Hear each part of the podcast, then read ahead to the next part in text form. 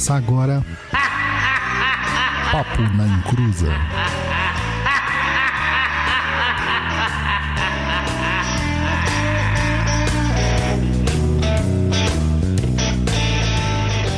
Começou, aqui é Douglas Rainho e respeita a água, mané. Boa noite, aqui é o Luiz Guenca, mais conhecido como o japonês. E vamos aí para mais um programete nessa sexta-feira um pouco fria. Boa noite, pessoal. Aqui é Andrioli, do colecionador de sacis. E vocês sabem, né? Coisa ruim não atravessa a corrente. É isso aí. Hoje a gente vai falar sobre mito das águas brasileiras, um tema extremamente pertinente com o nosso querido colecionador de sacis, que já esteve aqui para falar sobre deuses brasileiros que não eram tão brasileiros assim. Uhum. Mas a gente tá trazendo ele de volta aqui depois dos recadinhos do japonês.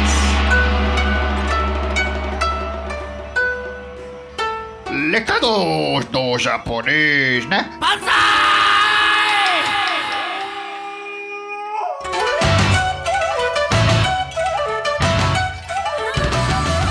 Olá, como que vocês estão? Bonitinhos e bonitinhas, tudo bem com vocês? A voz mais sexy da podosfera está aqui para dizer para não pularem os recadinhos. Queremos dizer que estamos muito, mas muito felizes com os elogios que temos recebido nessa nova fase aqui do Papo na Encruza. E saibam que sempre fazemos o programa para vocês. Se você quer acompanhar a gente de perto aí, segue as nossas redes sociais e meios de contatos conosco. Tem o Instagram, www.instagram.com.br papo ou arroba papo na encruza aí direto no app do celular. Lá o blog com muitos textos e vídeos no www.perdido.co. Os nossos cursos também estão disponíveis na plataforma do Perdido EAD, www.perdidoead.com o TikTok da Discordia é arroba papo na encruza. Se você quiser mandar um e-mail, é o contato arroba perdido.co. Lá no e-mail você pode mandar suas dúvidas, sugestões, reclamações, mandar sua mensagem para ser lida lá no Tá Perdido, aí o programa semanal de resposta de e-mails. E como sempre aí queremos agradecer aos nossos apoiadores que nos permitem fazer um programa cada vez melhor. E se você quiser também ser um apoiador nosso, o caminho é sempre o mesmo. Acesse lá o site do Catarse, www.catarse.me barra Papo na Encruza. O link estará no post oficial do blog, www.perdido.co. É isso aí, meu povo. Muito boa noite, sejam todos bem-vindos. E vamos aí para mais um programete, o programa número 96. Estamos chegando no 100, hein? Tamo lá. Ah, é, a água tem vida, a água é vida. Quem não respeita a água também não é respeitado por ela. Afinal, quem morre é quem sabe nadar. E aqui com a gente, o nosso querido colecionador de sacis, doutor Andrioli Costa. Cara, você dispensa apresentações, né? Então fica à vontade aí para falar sobre tudo que você faz.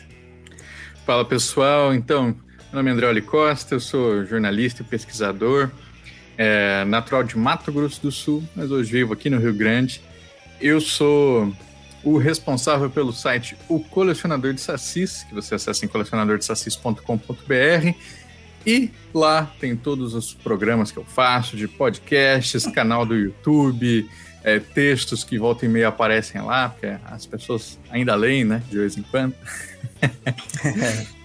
e agora a minha nova tarefa em 2021 é fazer um card game de cultura brasileira e tá caminhando a passos largos. A gente vai lançar a campanha de financiamento coletivo no segundo semestre.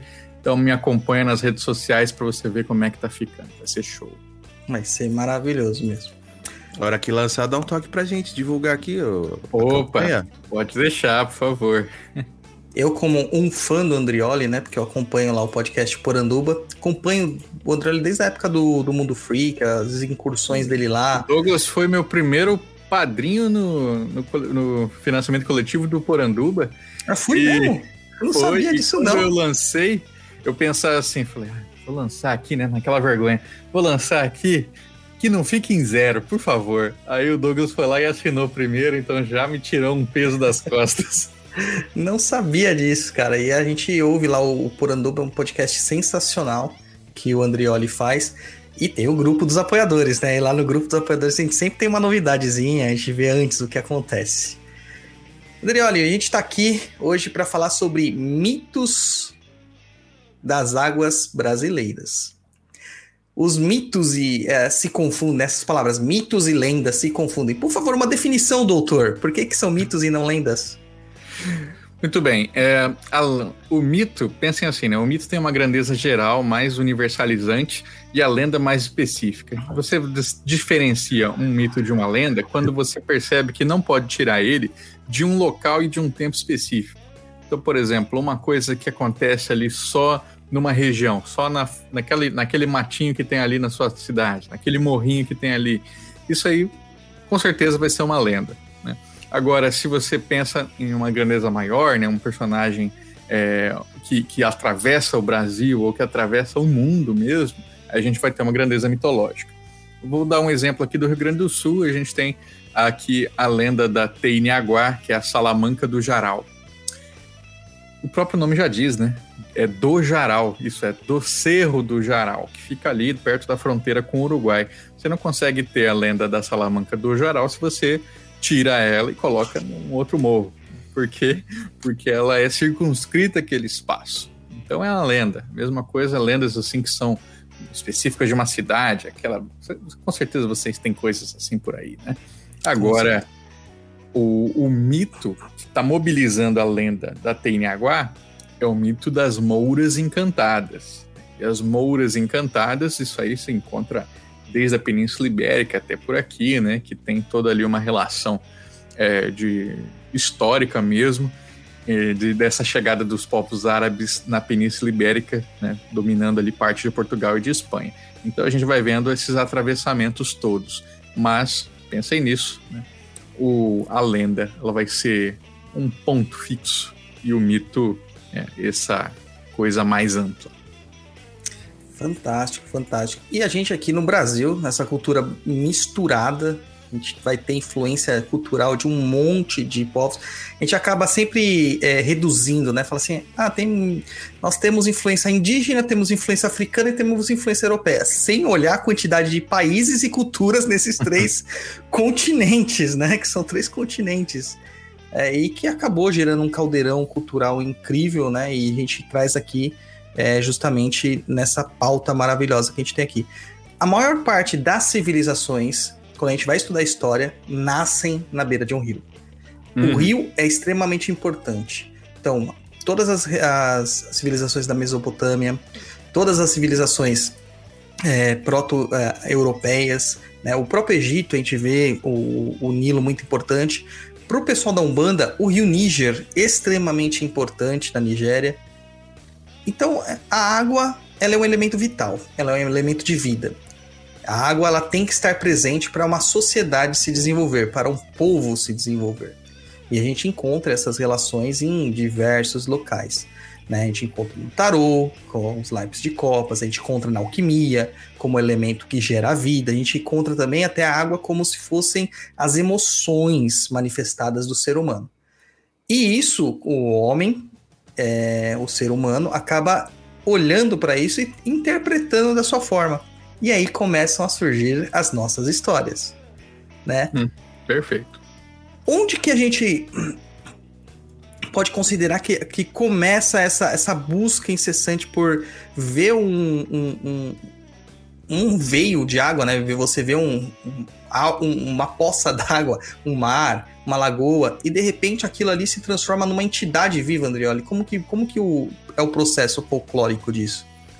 É, a gente costuma dizer, né, quem segue a minha linha de pesquisa, que são os estudos do imaginário, que tudo vem de nós. Isso é, se você é a dimensão da imaginação. Então, se você não bebe água, você fica sedento, você percebe o quanto o seu corpo está morrendo ali por causa disso, né? Então, e quando você bebe a água, vem a saciedade, vem ali a sensação de saúde. Então, é, dessas relações que a gente tem conosco mesmo, né, e que a gente projeta no mundo, no mundo natural, vão surgindo as imagens que a gente vai formando em mitos, em lendas, em tantas outras coisas. Então, é muito comum que é, se olhe para a água e muitas imagens se formem a partir da água. Por quê? É claro que a água é geradora da vida, é, é lá, lá, que você tira os peixes, lá que você se sacia e tudo mais, mas a água também, se ela tiver muito revoltosa, se ela tiver muito violenta, ela traz a morte. Né?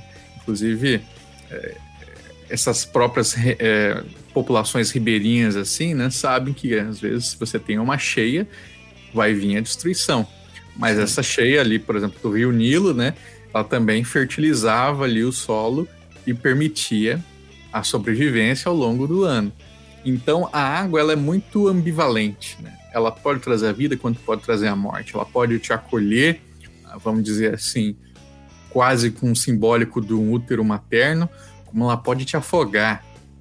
Então, essas, esses elementos que a água traz, né, eles vão se refletindo ali nessa questão que o Douglas falou muito bem sobre como que é, muitas vezes o, sentimento como um todo é transportado para a água.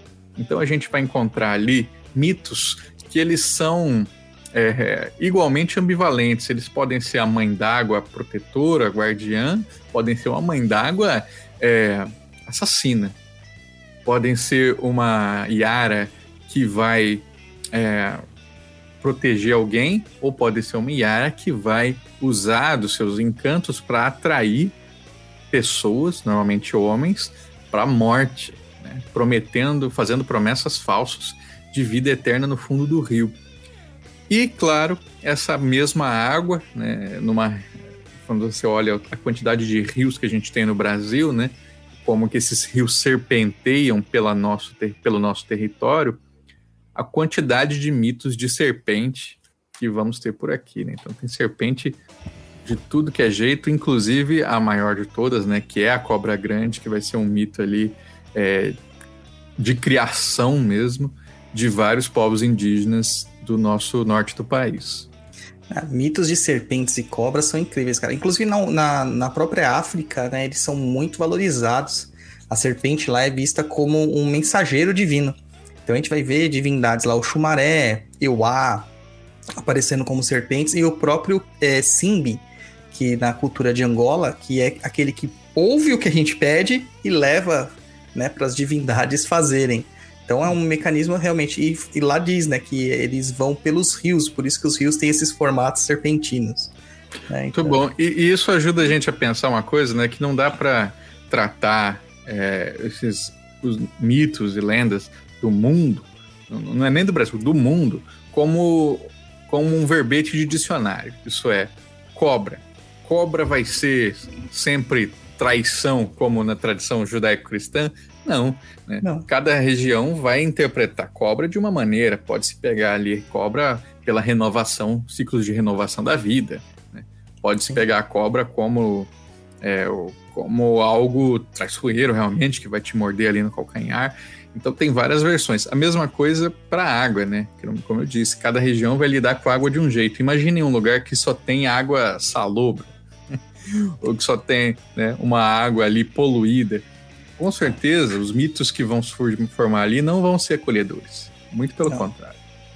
É, só tem água poluída. São Paulo, Marginal Tietê, uhum. né, o Rio Tietê, o Rio Pinheiros, Rio Aricanduva e afluentes. Só tem água poluída. Olha, cuidado, hein? O Rio Pinheiros já tem peixe, hein? Cara, mas aí você vê que a natureza dá um jeito. Né? Já dizia o doutor Ian Malcolm lá no Jurassic Park, a natureza encontra um caminho, a vida encontra um caminho, cara. Tá? Sim. Mas vamos começar. Fica aí, né? Filme. O Godzilla brasileiro vai sair do Tietê. Fica aí. É. Vamos lá, gente, vamos filmar essa maravilhosidade. Porque o Tietê nem água mais é, cara, é sólido. Então não sei nem se tem Nossa. como ter peixe lá. Né? Já virou um sólido. O Pinheiros é pior, né? O Pinheiros fede. É horrível. Mas vamos começar já primeiro aqui no Andrioli, no, no mais polêmico, acredito, pela divergência de compreensão que a gente tem sobre esse mito, que é o Ipupiara, ou o Iupiara, ou qualquer nome que se dá, ou a Yara, que eles Ótimo. falam. Quem é esta figura que o pessoal acha que é uma sereia bonita, cativante, que tá cantando aí pra te levar pro mar. Isso é, é muito interessante, cara, porque o Ipupiara, quando a gente vai olhar, né, é, os registros, ele é um dos primeiros mitos registrados no Brasil, junto ali com Curupira, com Boitatá, com Anhangá, que o padre José de Anchieta vai é, mencionar na sua carta de 1560, vai estar ali também o Ipupiara, descrito como é, um monstro das águas que virava. É, não eram canoas, né, eram como se fossem cascas, assim. Que, as canoas que os indígenas usavam para cruzar os terrenos alagados. Né? Então o Ipupiara ele vinha, virava e matava. Então eles tinham muito medo do Ipupiara. E as descrições posteriores, né, quando você vai, vai tendo ali a região de São Vicente, próximo a Santos, ali sendo, sendo colonizada, é, vai ter o maravilhoso encontro de um, um português enfrentando o Ipupiara, e isso vai ser narrado por um livro de um, de um cronista, né, que é o Piero Magalhães Gândavo, tem na capa, né, aquela ilustração que é o português enfiando a, a espada, assim, né, atravessando um monstro de 3 metros que ficava de pé sobre as barbatanas, as barbatanas traseiras, e ele tinha bigodes muito peludos e garras e não sei o quê. E o, o, português não deu chance pro bicho, né? Matou ele e arrastou o corpo pra praia para depois que ele secasse e levasse para a cidade. E muita gente hoje, né, diz que provavelmente aquilo era uma aparição de um animal, né, que seria um, um lobo marinho, se não me engano, que é, o, é o que costumam falar. Mas se a gente não for por esse caminho aí de tentar explicar é, acontecimentos fantásticos a partir de, de, da factualidade, né, a gente pode só pensar em quando, como que é esse medo que a gente tem do desconhecido, né? Então, um português que está num lugar que ele não conhece, que tem ali um bicho que faz um barulho estranho, que tem sons estranhos, que tem uma água estranha, pô, tudo aquilo é adversário. Então, ali a gente tem um combate, né? Homem-natureza padrão do mundo. E o pode... Ipupiara. Oi, pode falar. Não, eu, eu teria medo, cara. Mesmo que eu encontrasse um lobo marinho, eu morreria de medo, porque aqueles bichos são terríveis. Sou terrível. Não, e eu já. Uma vez eu estava em Bonito, né? Que também tem passeios aquáticos. É, e tinha muitos alemães no meu grupo de turismo. E a gente passou ali fazendo flutuação por um lugar onde tinha muito bugio. E você não viu os bugios, né? Porque os macacos eles ficam escondidos, mas você escuta. E o barulho do bugio, eu pensei assim, para um gringo, isso aqui deve ser o, o, portão do inferno, né? Porque são Sim. vários bugios gritando, uh, uh, uh, né? e dá um eco assim. Imagina o que, que passa na cabeça deles. E o Ipupiara, ele não acaba aí, né? A, o interessante sobre ele. O que acontece é que no século XVIII, né, é, vai surgir, então percebam, né, três séculos depois da colonização, vai começar a se falar não mais de Ipupiara, mas de Iara. O que, que aconteceu, né? O que se interpreta é que é, quando vai surgindo ali o romantismo, né? O, o, os poetas eles começam a, a, buscar essas inspirações europeias mesmo para suas criações literárias. Uh, aí a sereia fica muito tentadora, né? Então tem os poetas simbolistas, inclusive, né? Eles usam todos os elementos estrangeiros. Então tem poema uhum. com grifo, tem poema com é, leão, sabe? Tem de tudo, de criaturas fantásticas a, a, uma fauna estrangeira. E eles começam a puxar muita história de sereia. E aí a sereia vai se misturando com esse Ipupiara ao ponto em que se, né, se transforma o mito do Ipupiara para se falar só de Yara. E a Yara, então, é um mito derivado, né? Muita gente fala assim, ah, Yara é um mito indígena que é é, faz parte da espiritualidade desde a colonização. E não, gente, isso não aconteceu, né? Yara vem da miscigenação. É, ela é uma eufemização dessa violência do Ipupiara, esse Ipupiara que é um monstro terrível, feio, que mata é, estraçalhando. Vai virar Yara, que é bela, sedutora e mata também, mas afogando. Mata do mesmo jeito, mas é, é uma eufemização. É, tem até essa questão também, porque o, o povo indígena, apesar de termos, é, de termos aí na história grandes é, construtores de barcos, né, principalmente é, fluviais, eles ainda temiam muito o mar. Né? Tinha as caças, tinha os mariscos, tinha as pescas, tinha as incursões marinhas, mas as embarcações indígenas não eram preparadas para o mar aberto. E o povo europeu meio que desbravava o mar, já se jogando mesmo com as naus e tal. Então faz até um sentido eles terem medo de qualquer animal que pudesse virar um barco. A gente vê lá em Abrolhos as baleias nadando Nossa. junto com a gente, né? Praticamente, podia virar qualquer tipo de embarcação. E já os, os europeus com as naus maiores, as caravelas, acho que eles já tinham realmente o medo da mulher, né? Ficar muito tempo no mar sem mulheres e tal, e começava as visagens deles. Uma, uma coisa que quero trazer aqui, né, que eu estava comentando contigo antes, é, eu falei assim, ah, já que eu vou gravar sobre os, os mitos da água, deixa eu ler um livro aqui, faz muito tempo que eu não abro, que é o Água e os Sonhos do Bachelar, né, que é um, um um escritor assim que na sua vertente noturna, né, ele vai pensar sobre mitopoéticas, como as imagens são formadas a partir de quatro elementos, né, de fogo, água, ar e terra. Uhum. E aí quando ele vai falar da água, ele faz uma proposta que eu achei muito interessante, assim, que é, dá para a gente refletir sobre. Ele fala que é, tudo bem, a água é vida, mas tem uma diferença entre água do mar e água doce. E aí ele vai Sim. falar assim: a, a, os mitos de sedução normalmente estão ligados à água doce, porque é aquela que o homem, o ser humano, quando vai, ele bebe, ele sorve, e aí ele se, né, ele consegue ele aproveitar dessa água. A água do mar é diferente. Então, ele sugere, né, que os mitos de sedução são todos ligados à água doce. E da água salgada é, fica uma outra coisa. E eu estava pensando sobre as sereias e as, e as iaras, né, que é, se vocês pegam ali, por exemplo, é, Ulisses, os Argonautas, eles não falam que as sereias eram belas, mas que a voz dela, que o canto delas era irresistível.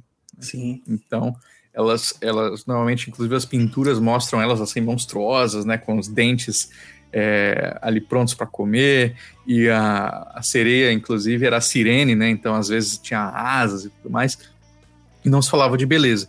Já a Yara, é, os mitos de Yara sempre falam do seu rosto. Eles falam assim: ela tem um rosto tão bonito que se você vê uma vez, você fica encantado para sempre e, tipo, mesmo que te salvem naquele momento, mais à frente você vai se lançar às águas procurando por ela e vai morrer.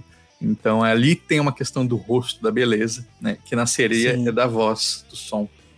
Sim, sim. E também é, é, é, muito interessante como que traz né, esse, esse, essa ressignificação do mito, porque realmente o mito europeu da sereia ele é muito baseado nos mitos gregos, nas, na, nas histórias gregas.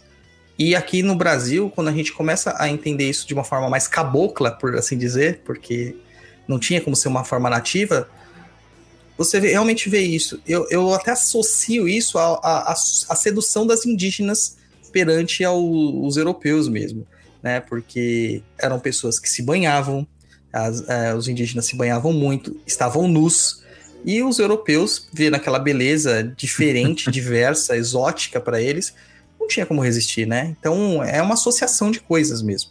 É uma associação de coisas. Eu acho incrível como isso conta a história humana. Eu acho incrível. Maravilha, gente. Isso aí, e aí pensa, em, pensa aí, conversa, o pessoal do chat não tá dando palpite aí, hein? Tô vendo todo mundo dando boa noite, não sei o que, tava olhando aqui agora. Comentem aí, né? Mitos é. de água de rio que vocês conhecem, se tem a ver ou não com sedução. Vamos mandando aí, gente, que a gente vai lendo aqui ao vivo. E eu, uma, uma das coisas que eu gosto muito, assim, eu sou fanboy do Câmara Cascudo, né? Como praticamente qualquer pessoa. é, o trabalho dele é incrível é, de catalogação, e lá no verbete, no dicionário do folclore, ele fala que o Ipupiara foi confundido ou posteriormente chamado de negro do rio, ou caboclo do rio, né? Que a gente conhece aí. E teve uma novela que teve até uma, ah. uma celeuma aí nessa situação, que o rapaz lá, o Mortagner, acabou falecendo no Rio São Francisco, né? É, e acabaram atrelando ao próprio caboclo d'água, né? O caboclo, o nego d'água, como eles chamam lá. Uhum. houve essa ressignificação também, André? Houve essa mudança da, da do Ipupiara para o Nego d'Água? Quem é o Nego d'Água? O que, que, que, você pode falar disso aí pra gente? Muito bom. É um, o caboclo d'água, negro d'água, às vezes com padre d'água, é, né, tem várias é, tem versões ali de várias nomenclaturas. Ele é um mito né, que é muito ali da região é, centro-oeste, um pouco pegando ali a minha, minha, a minha terra, mas especialmente tudo ali que passa pelo São Francisco, né? Então vai do sudeste ali, de parte do, do sertão mineiro, até lá para cima. E o que, que é interessante, né? Eu não vejo, é, pelo menos eu nunca vi nenhuma é, ligação direta assim, Ipupiara com os caboclos, né? Ou com os negros d'água, porque é, porque o, o a, bem da verdade assim porque eu nunca realmente vi assim, ninguém nunca tinha vi, nunca vi ninguém fazendo muita relação seja de aparência seja de, de comportamento né? Porque o Ipupiara sendo extremamente violento que nem eu te disse antes né você não tem diálogo com ele. Agora os caboclos d'água e os negros d'água eles têm uma relação de muita proximidade com o pescador então tem gente que faz é, amizade com ele, seja oferecendo fumo, oferecendo cachaça, como se faz ali com normalmente com os encantados, é, e seja é, e, se, e, seja tendo, né, a, a, se apropriando desse desse caboclo negro d'água para ser inclusive um mito fundador do seu povo. Isso é muito legal, né? Tem é, quando eu fiz o, o Popularium sobre o caboclo d'água, é, eu encontrei registros de quilombos que diziam que eles eram filhos de negro d'água. Pô, isso aí é demais, né, cara? Então é o, o pai fundador é o negro d'água. Isso aí é muito legal. E aí, assim, normalmente não se fala em uma história de origem, mas às vezes você encontra aí alguma coisa dizendo que os negros d'água eles trabalhavam em minas, né, cavando ali, eram escravos que estavam procurando ouro, acabavam morrendo e ficavam ali circunscrito aquele espaço do rio protegendo os tesouros que ali ficavam enterrados. Mas nem sempre é assim. Normalmente é simplesmente uma entidade das águas mesmo que ali fica né, e que, vamos dizer, da, da mesma forma como para entrar na floresta, na mata, você faz uma oferenda para o curupira, para o caipora e pede permissão, mesma coisa para o negro d'água. Você oferece ali alguma coisa para ele e aí você pode né, é, pescar com tranquilidade, porque ele vai estar tá é, ele vai estar tá pacificado. É, Bem eu legal. Acho, eu acho esse mito fantástico, cara, fantástico. Até pelo respeito que o povo do, do Rio São Francisco tem por ele também, dos povos ribeirinhos, né, em geral. Eles têm um respeito muito grande, tem vários tipos de é, monumentos, estátuas, é, réplicas, lembrando dele. E me lembra muito dentro da, das nossas práticas de Umbanda, o culto que a gente tem com os encantados mesmo dentro da Umbanda, né? Esse ofertório, é, esse respeito, é, ele ser uma, uma algo alienígena a nós, ainda humanoide, mas bem distante de nós, muito mais forte, muito mais rápido, muito mais selvagem e ao mesmo tempo sem perder a inteligência dele, né, completa dele. Eu acho umas coisas assim bem interessantes como que eu a, a gente acaba ligando uma coisa com a outra, né? Eu, eu não sei você, Drolly, mas será que o negro d'água, o caboclo d'água já existia aqui como um mito indígena? Não, não. Não, não se falam de caboclos e negros d'água até o século XIX, ele é bem mais recente assim e vai ele vai florescer bastante mesmo na época das navegações do São Francisco, né? Que aí vai entrar junto ali com a questão das embarcações que colocavam as carrancas para afastar os espíritos das águas, entre os espíritos das águas os negros d'água, né? Ele estava ali incluído. Então é uma coisa bem mais recente assim. Mas é, não dá para dizer que não tem nenhuma influência, né? com certeza. É, é. Isso aí tá próximo demais. O Pedro Mendonça ele deixou lá no Instagram uma mensagem lá, porque a gente falou dos mitos d'água. Ele falou assim: Eu morei muitos anos em Mariana, cidade onde uhum. pagam recompensa para quem animar passar a noite de isca para o caboclo d'água. Tem até isso, Conheço. cara. Cara, conheço, conheci Mariana por causa disso, né? Foi em 2010, mais ou menos, quando eu estava fazendo meu TCC de folclore na faculdade. e eles estavam lançando uma campanha para é, pagar 10 mil reais para quem tivesse uma foto do caboclo d'água. E aí eles falaram assim: ah, por quê? Porque a gente está lançando essa recompensa porque o caboclo d'água está atacando as pessoas no rio. Já teve gente que teve testículo arrancado. O caboclo d'água é, que eles construíram ali era, era praticamente um, um capa, né? é verdade. e aí isso ganhou a mídia de um jeito absurdo, assim. Saiu no Jornal Nacional, saiu no, no todos os programas, e eu pensei, esse pessoal é gênio. Como é que eles conseguiram? É, e aí eu fui entrevistar o pessoal da Associação dos Caçadores de Assombração de Mariana e entendi ali o que, que eles fazem, né? É, eles mantêm essa. Eles, eles se sustentam, né? Então, é tipo assim, ah, vocês fizeram isso então para o turismo? Não, de jeito nenhum, foi para perseguir o caboclo d'água. Mas quem quiser vir aqui para a cidade, a gente tem o passeio, não sei o quê. Então é, é eles estão tão bem afinados ali com isso. É, é um jeito de também de você divulgar a, o turismo da cidade, o turismo mitológico, o turismo folclórico, né? Eu falo sempre com você, a gente tem um sítio em Bragança, eu tô do ladinho de Joanópolis, né? Uhum. Inclusive, um, um, filho de santo meu, ele é de Joanópolis, ele vem de Joanópolis sempre que tem Uau. trabalho na casa pra cá, pra São Paulo. E, e lá eles sustentam também a história do, do, do lobisomem. O lobisomem é, existe, faz parte da vida de todo mundo. E eu, eu, isso é o que é o importante, é manter essa, Tanto essa é cultura que lá, viva. Lá, lá, tem lugar que tem um né, lobisomem, o pessoal montou o lobisomem na entrada da cidade. Lá na Cachoeira dos Pretos, lá tem um cara que se veste né, de lobisomem, faz um. Um sustinho é. no pessoal. Meu filho ficou que, morrendo de medo, coitado. Que toda vez, que toda vez é, viraliza vídeo desse cara, né? E sai aí nos WhatsApp da vida. Homem vestido de lobisomem é preso expulsando pessoas que estavam furando a quarentena, sabe? Saiu isso aí demais. Sim. Ele fica na entrada da cachoeira, tem uma cachoeira lá que chama Cachoeira dos Pretos, ele fica lá na entrada, é, é tida como uma, uma porta para os lobisomens, um campo dos lobisomens, e lá a gente vê muita capivara, né? Então hum. tem essa associação também. Você vê a capivara correndo de noite hum, para falar que é um lobisomem é rapidinho. O próprio, o próprio caboclo d'água, assim, os barulhos de mergulho, né? Capivaras, assim, da, Imagina, tá tudo escuro, aí buf, pulou é. um negócio no rio. O que, que é isso, né? Mas, eh, não sei se você tem costume aqui, Douglas, de ler os comentários do chat. Tô se, vendo aqui. Tá, eu posso, posso comentar eles? Fica à vontade. Tá certo. Uh, antes aqui, ó, falando para Luana Hug, né? A Luana tinha perguntado antes como é que se faz oferendas e é do jeito mais clássico é, possível, né? Você é, na beira do rio, você, você sobe no seu barquinho, vira cachaça na água, tá, tá, tá, tá, tá oferenda para o caboclo d'água. É, Ou você eu... pode deixar um, to um toco de fumo ali também para ele na margem, que ele depois ele pega. É, o fumo de rolo, viu, gente? Não vai dar cigarro pro caboclo ah. d'água, porque ele não gosta não, viu? Eu já vi muita gente falando assim, não, vou dar um cigarro aqui, meu pacote de cigarro tá aqui. Não, é fumo de rolo e de qualidade, de preferência arapiraca.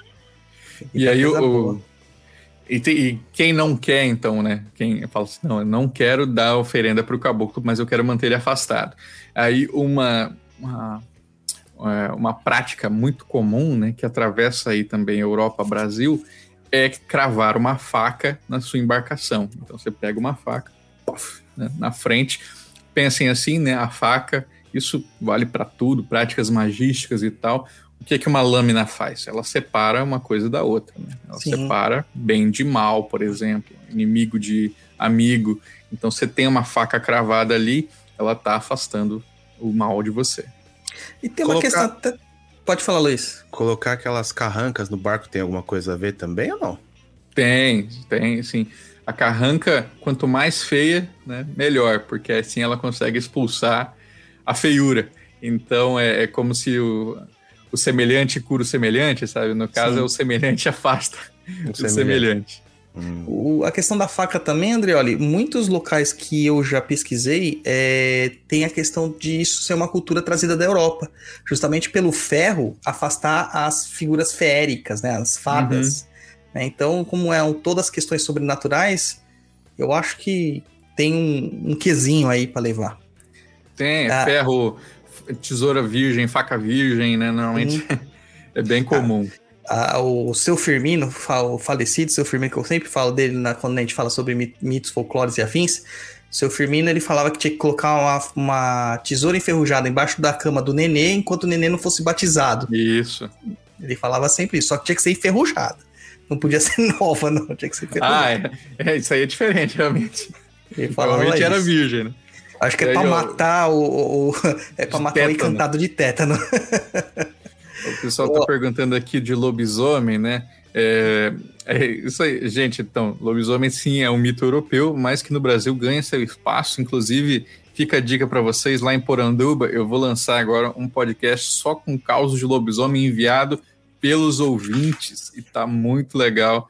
Tem gente que mandou ali que faz parte de- da podosfera, mas também daqui a pouco chegava um áudio assim de uma senhora que eu nunca imaginei. Nunca imaginei que havia um negócio desse e ela tá contando ali sobre uma história que ela viveu. Então, assim, tá muito massa. Então, quem, quem tem dúvidas aí sobre lobisomem ser ou não folclore brasileiro, cola lá depois. Dá pra mandar ainda áudio? Não, já. Bom, se for pros amigos assim, a gente quebra um. Quebra um Entendi. galho, né? Eu tenho a história do seu Firmino com o lobisomem. Depois eu te mando lá. Você Opa, deve, manda aí, você, manda deve, aí, você então. põe. É, o pessoal tá perguntando assim: tem livros sobre folclore brasileiro? Meu, tem, Tem muita coisa. Eu tenho, já que eu tô bagunçado aqui, né, da minha, do meu lado, eu tenho esse aqui que é o Geografia dos Mitos Brasileiros, o, o, o Douglas citou já o Câmara Cascudo, né, que é o nosso maior folclorista. Esse aqui é um, um grande organizador, né, de coisas. O Cascudo, ele faz não só, ele faz antologias, então ele pega textos de gente que veio antes dele e republica, numa época em que isso se perdia, assim, isso ficava, tipo, não tinha às vezes nem tradução, e ele ia lá e traduzia e fazia. E ele fazia essas compilações de reflexões dele sobre mitos, e não só sobre mitos, sobre tudo, né? Ele escreveu sobre desde comida a gestos e posturas, então o cara é fera. E aqui um super contemporâneo que serviu aí de inspiração para a consultoria da série Cidade Invisível, que é o nosso querido abecedário de personagens do folclore brasileiro, a Januária Cristina Alves e o Carlos Saldanha estavam hoje em live de tarde, inclusive, falando sobre essa experiência. É um livro assim mais assim menos é, feio falar, né? Meio, menos confiável, é menos confiável, mas é porque tem alguns deslizes metodológicos aqui, né, que no Cascudo não tem. Mas para curiosidade, assim, se não quiser olhar, usar para citar na universidade, aí tá tranquilo. É, eu, o- esse aí tá na minha, na minha cestinha da Amazon lá, é na próxima compra. O dos câmera cascuda eu tenho todos, porque é coisa linda, né? É, e aí ele fala muito sobre crenças afro-brasileiras também. Lá tem muito sobre comidas afro-brasileiras, crenças, sobre práticas religiosas. Ele faz um compilado do que o Brasil é. Né? Ele faz um, um- uma, uma cata do que o Brasil é. Né? Ah, vamos ver mais aqui, ó. O pessoal que o Heraldo falando aqui, em Piracicaba até hoje se fala da noiva da colina. Quando o rio transborda, dizem que é quando ela chora muito por causa do seu amado. Hum, clássico, né? Tem história, inclusive, é, lágrimas de poti, não, isso é, isso é diamante. Aqui no Rio Grande do Sul tem uma história de uma enseada que uma indígena teria chorado tanto pela morte do seu, do seu companheiro que fez né, essa enseada virar uma ilha. Não me lembro agora o, o nome, mas essas histórias de choro são muito comuns. Então, aí, mais uma vez, relação dos sentimentos, né, que a gente começou a falar antes. É, a gente fala isso também de, é, de Oxum, muitos pontos cantados de Oxum, muitas músicas, a gente fala assim, Oxum chorou, chorou, chorou, e aí fala, o rio transborda. Tem muitos pontos que atrelam isso aí junto, por ela ser uma divindade de um rio, né? E aqui no Brasil tomar esse termo de ser divindade de todas as águas doces. né? Então acaba ficando também. E agora a gente chega aqui na- no mito que é incrível, cara, que é o da cobra grande, né? A cobra grande ela tem uma significância muito importante para o povo amazônico. Eu acredito que para o norte do Brasil é o mito criador, né? Uhum. Como que a gente pode falar mais da, da boiuna, né? Que algumas pessoas chamam boiuna. É, então, é muito é, curioso, né? Porque a gente tem várias denominações, então pense assim, né? Cada, cada lugar vai chamar de um jeito, é, não, não tem uma regra, mas tem alguns padrões. Então, por exemplo, é, a boiuna é, muitas vezes se dis distingue da cobra grande, que é a boiaçu, no sentido que a boiuna é, pensa assim, né? Um boi é o radical de cobra, né? Uhum. Do- vai estar no Do boitatá tupi. ali e tal, do tupi. É, o boiuna é cobra preta e a boiaçu é a cobra grande. A boiuna, ela tem uma peculiaridade muito interessante que é a de se transformar em coisas. Então, as histórias de boiuna, normalmente você vai ver assim, e que a pessoa olha, né? Normalmente o, o branco, né? Ele olha e vê uma embarcação, ele vê um navio passando, ou ele vê um catamarã passando, né? No meio da neblina das águas. Aí ele vai chegando perto, vai chegando perto e percebe que aquele catamarã, na verdade, era uma boiuna. Então, ela tem um poder ilusório que se metamorfoseia nos próprios rios que cruzam as águas. né? Nos próprios rios, não, nos próprios barcos que cruzam as águas. Uhum. Então, é, é um mito ainda super atual, né? Porque sempre vão ter embarcações, embarcações gigantescas ali cruzando o- os rios do norte, e a boiuna está ali sempre, né? man- mantendo a sua presença é, escondida na forma dessas embarcações.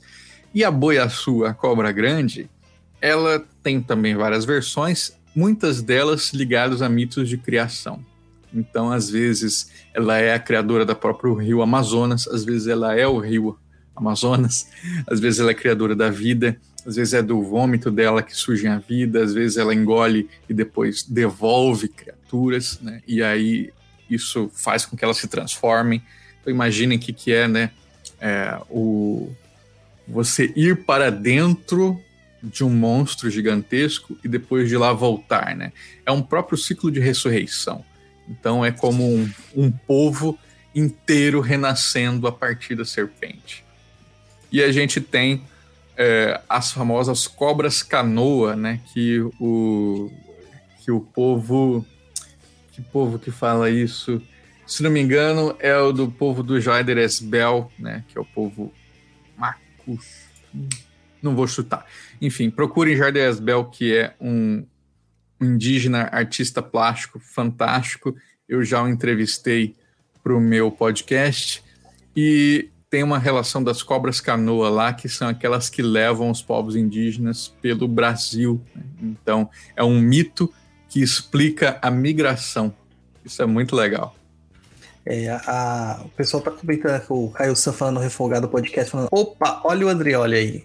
Tá? Esse povo aí, de podcast é tudo, tudo, tudo junto, meu Deus do céu.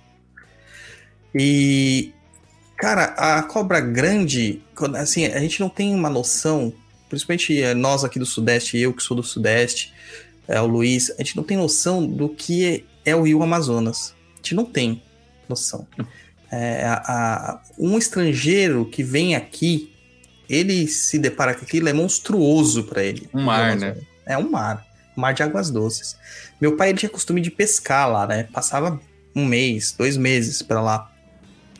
Ele falou que a primeira vez que ele chegou lá, que ele olhou de um lado do rio, ele não viu a margem do outro lado. Ele falou assim: Isso aqui não é um rio, não, isso aqui é um mar.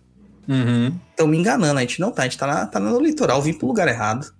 Porque tinha certeza, fora, né, a, a- a infinidade de peixes que existem nessas águas e peixes de variadas formas, de variadas cores, variados tamanhos. O pirarucu, né, que tá na nossa pauta até aqui, que é uma coisa incrível.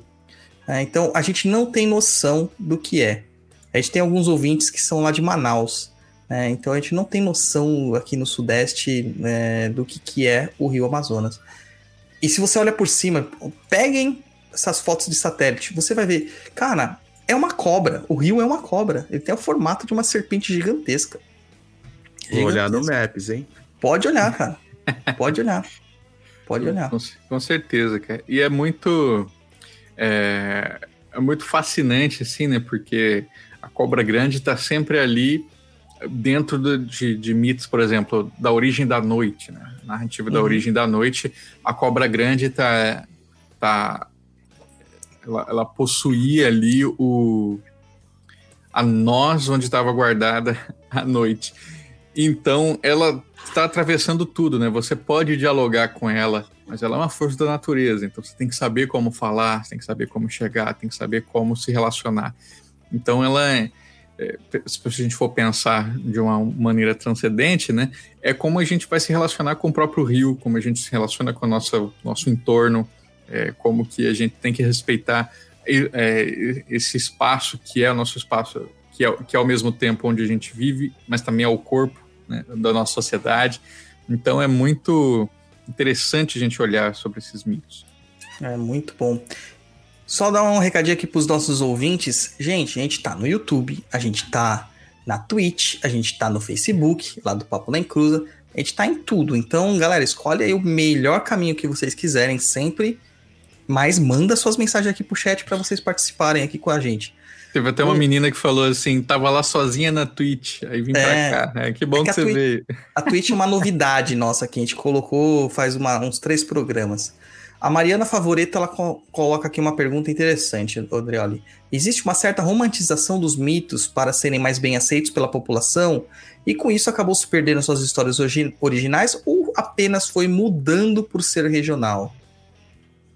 Eu não, não, entendi a segunda parte, né? O mudando por ser regional. Acho que ele muda, muda porque o tempo passa, né? Primeiro, os mitos eles vão se transformando.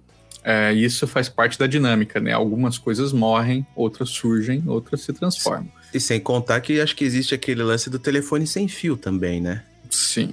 Porque Exatamente. você conta uma coisa para você, aí você coloca da sua forma para outra pessoa, e aí vai passando de tempo em tempo. Tipo, a primeira pessoa que contou a história vai chegar lá no fim, tem 10% da história que já mudou muita coisa. Com certeza. E agora, o que ela coloca sobre romantização, né? É, eu acho isso realmente problemático, especialmente por quê? Porque no Brasil a gente conhece muito pouco dessas nossas narrativas tradicionais. Muitas vezes a gente vai conhecer pela ficção. Né?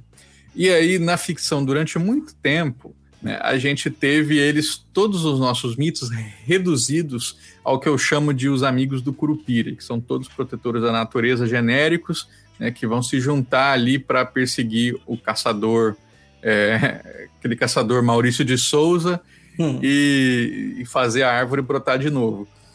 E não é assim, né, gente? Tipo assim, o Saci está mobilizando coisas é, que estão ligadas ali à transformação, ao caos, à mudança, né? É um mito, um mito do ar.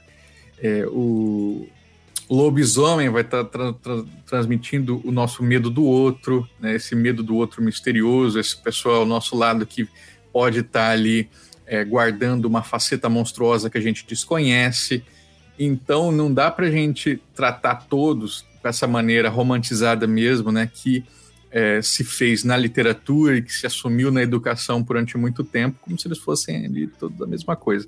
Acho isso problemático e redutor, né? Nos estudos do mito a gente fala que isso é uma heresia, que é você escolhe um elemento do, do mito e apaga todo o resto, né? Então você faz uma heresia quando você fala que é, o mito ele é só protetor, ele é só amigo, ele é só né, legalzão. Isso é impossível, porque ele é parte do espírito humano e a gente não é só isso. E representa muito do interior, né, do inconsciente, dos nossos mitos, dos nossos receios. É, o pessoal tava falando de lobisomem agora há pouco, deixa eu falar um negócio que eu lembrei aqui. E tem um livro do José Lins do Rego, que a gente tá falando de literatura, romantização e afins, que se chama Fogo Morto. Fogo Morto é o nome que dava para os engenhos que não produziam mais. Uhum. E nesse livro fala sobre o mito do lobisomem visto na visão caipira, né? Que é o jeito que ele fala. Gente, lê esse livro, é fantástico. É livro de vestibular. É livro de vestibular. Todo mundo já devia ter lido. Mas leiam, é um livro muito bom para a gente entender o, a forma como a gente lida com os nossos mitos na prática. Né? Boa. Deixa eu mostrar um aqui para vocês, eu tinha falado, né? Esse aqui, ó, é o nosso querido, um outro mito do Rio. Esse aqui é lá do Tocantins. Tocantins? Uh, Piauí, perdão. Né? O nosso querido caboclo. Caboclo não. Nosso querido cabeça de cuia.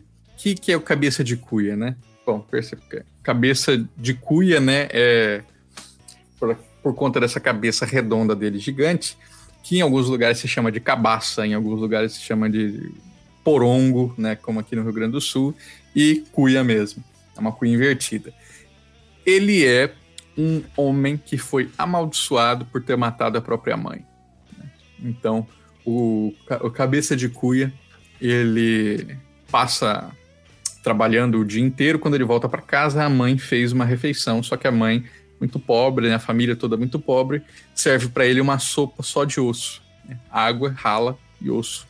E ele pega esse osso que está no prato e bate na cabeça da mãe, né, frustrado ali com a comida que ele tem. E antes de morrer, a mãe o amaldiçoa e ele vira esse monstro né, deformado que passa a viver nos rios e dentro dos rios ele ataca pessoas, mas especialmente mulheres.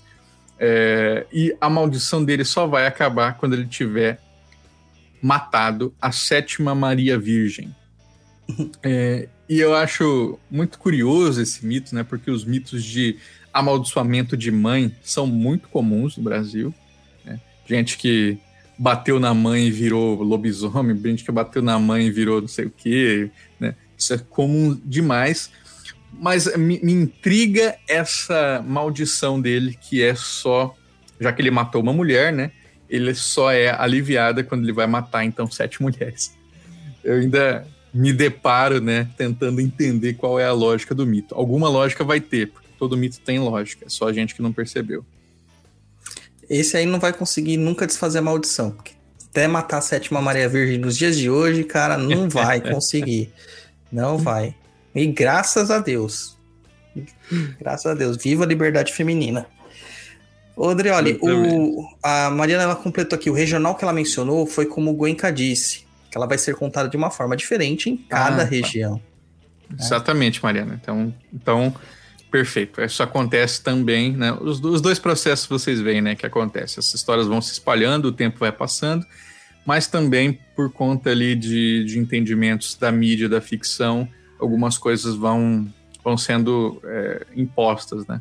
Eu lembro quando eu mostrei numa oficina de literatura, de ficção folclórica, eu mostrei um conto de terror de Yara para um senhor que conhecia Yara, assim, de- desses livros didáticos, né? E ele não reconheceu até a, a- a última frase que fala Yara. né? Ele passou o conto inteiro, um conto de terror, que a Yara tá matando crianças, ele pensando, ué, o que, que é isso aqui? Não sei.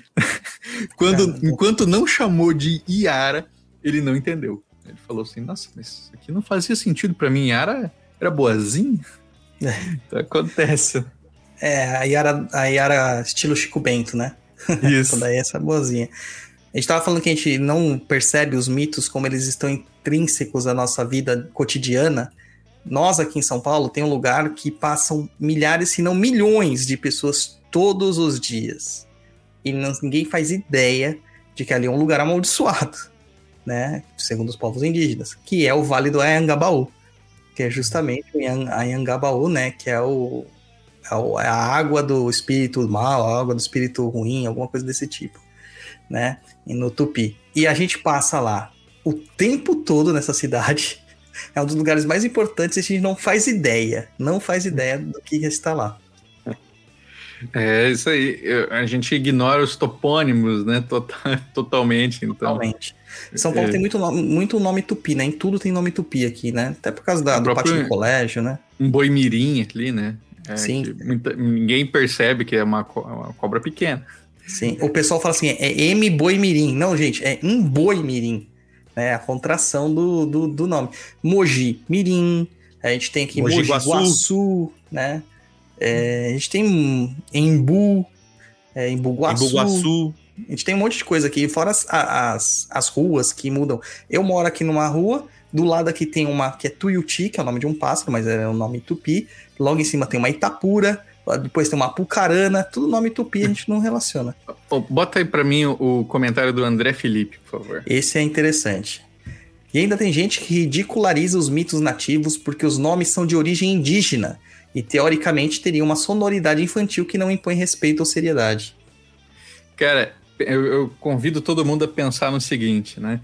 É, pensem no nome dos mitos de outros povos, de outros países. Né? Vocês vão ver que normalmente um mito ele recebe o seu nome exatamente pelo que é a sua aparência. Então é, por exemplo, o que, que é a boiaçu, se não cobra grande? Ela é literalmente uma cobra grande, né? Aí o, no meu estado, Mato Grosso do Sul, a gente tem o mãozão, né, que é um ser com mãos poderosas. É, e assim a gente vai indo. O boitatá é cobra de fogo, e ele é literalmente uma cobra de fogo. Aí você pensa assim, nossa, que é, coisa mais simplória. Bom, vamos pensar o básico do básico ali. Bigfoot, o que, que é Bigfoot? Pé grande. pé grande. Por quê? Porque ele tem um pé grande. Oh, gente, maravilhoso. Né? Que nome complexo. Um Mothman, né? Que, o homem mariposa. É a mesma coisa. E aí, se a gente for para os povos nórdicos ali, é, elfo, né? Se vocês pegarem a raiz, vem de alvo, que é o branco, né? Porque eles eram espíritos ali é, que reluziam, né? Que eram. Brancos, então eram os brancões. Então, pensem se não é porque a gente desconhece né, o significado, as raízes etimológicas desses outros países, que os nomes parecem tão diferentes para a gente. Porque, para quem mora nessas regiões, eles são extremamente literais, como aqui para a gente também é. É, muito. A, gente dá valor para uma linguagem que a gente não entende, que você não sabe falar porque é estranho e tá tudo bem, né? Tá tudo bem. Cabeça de cuia, porque tem uma cabeça. Parece uma cuia. Isso aí Você é... pode ter certeza que se você contar esse mito lá fora, eles vão morrer de medo. As crianças vão morrer de medo. Aí a gente aqui não, não liga nisso aí, né? Tinha uma, um comentário aqui em cima que eu tava querendo puxar, tô tentando achar do Heraldo. Tem um mito em Piracicaba que diz que tem uma cobra grande embaixo uhum. da cidade. A cabeça tá embaixo da matriz do centro e o rabo tá de um lado da cidade. Quando o mundo acabar, ela vai sair de onde ela tá e comer todo mundo da cidade. E a gente tem um outro mito muito parecido, né? que é o da cobra Norato, né? E da sua irmã, Maria Caninana. Cara, a gente tem muitas. E aí, inclusive, aí são lendas, né? São mitos da cobra enterrada, mas são lendas de cada região. Então, por exemplo, em Bonito, Mato Grosso do Sul, que eu acabei de mencionar, lá tem a lenda da serpente que foi presa pelo senhorzinho, que era um, como se fosse um beato, né? Como Beato Zé Maria da vida aí, é, que ela fica também ali embaixo do morro quando ela se levantar, né? ela vai destruir a cidade.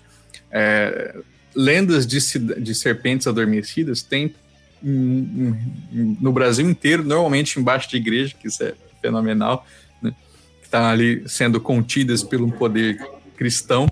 Uhum. E cada uma tem variações. Então, por exemplo, tem a serpente de Jericoacoara, eu acho, que ela tinha plumas. Ela é uma serpente tá bem amaldiçoada, gigantesca, mas ela tem penas e ela era capaz de voar.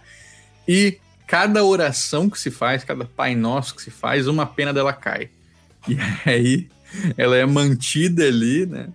Por conta da romaria, da, da, das, das, dos ciclos de oração dos fiéis.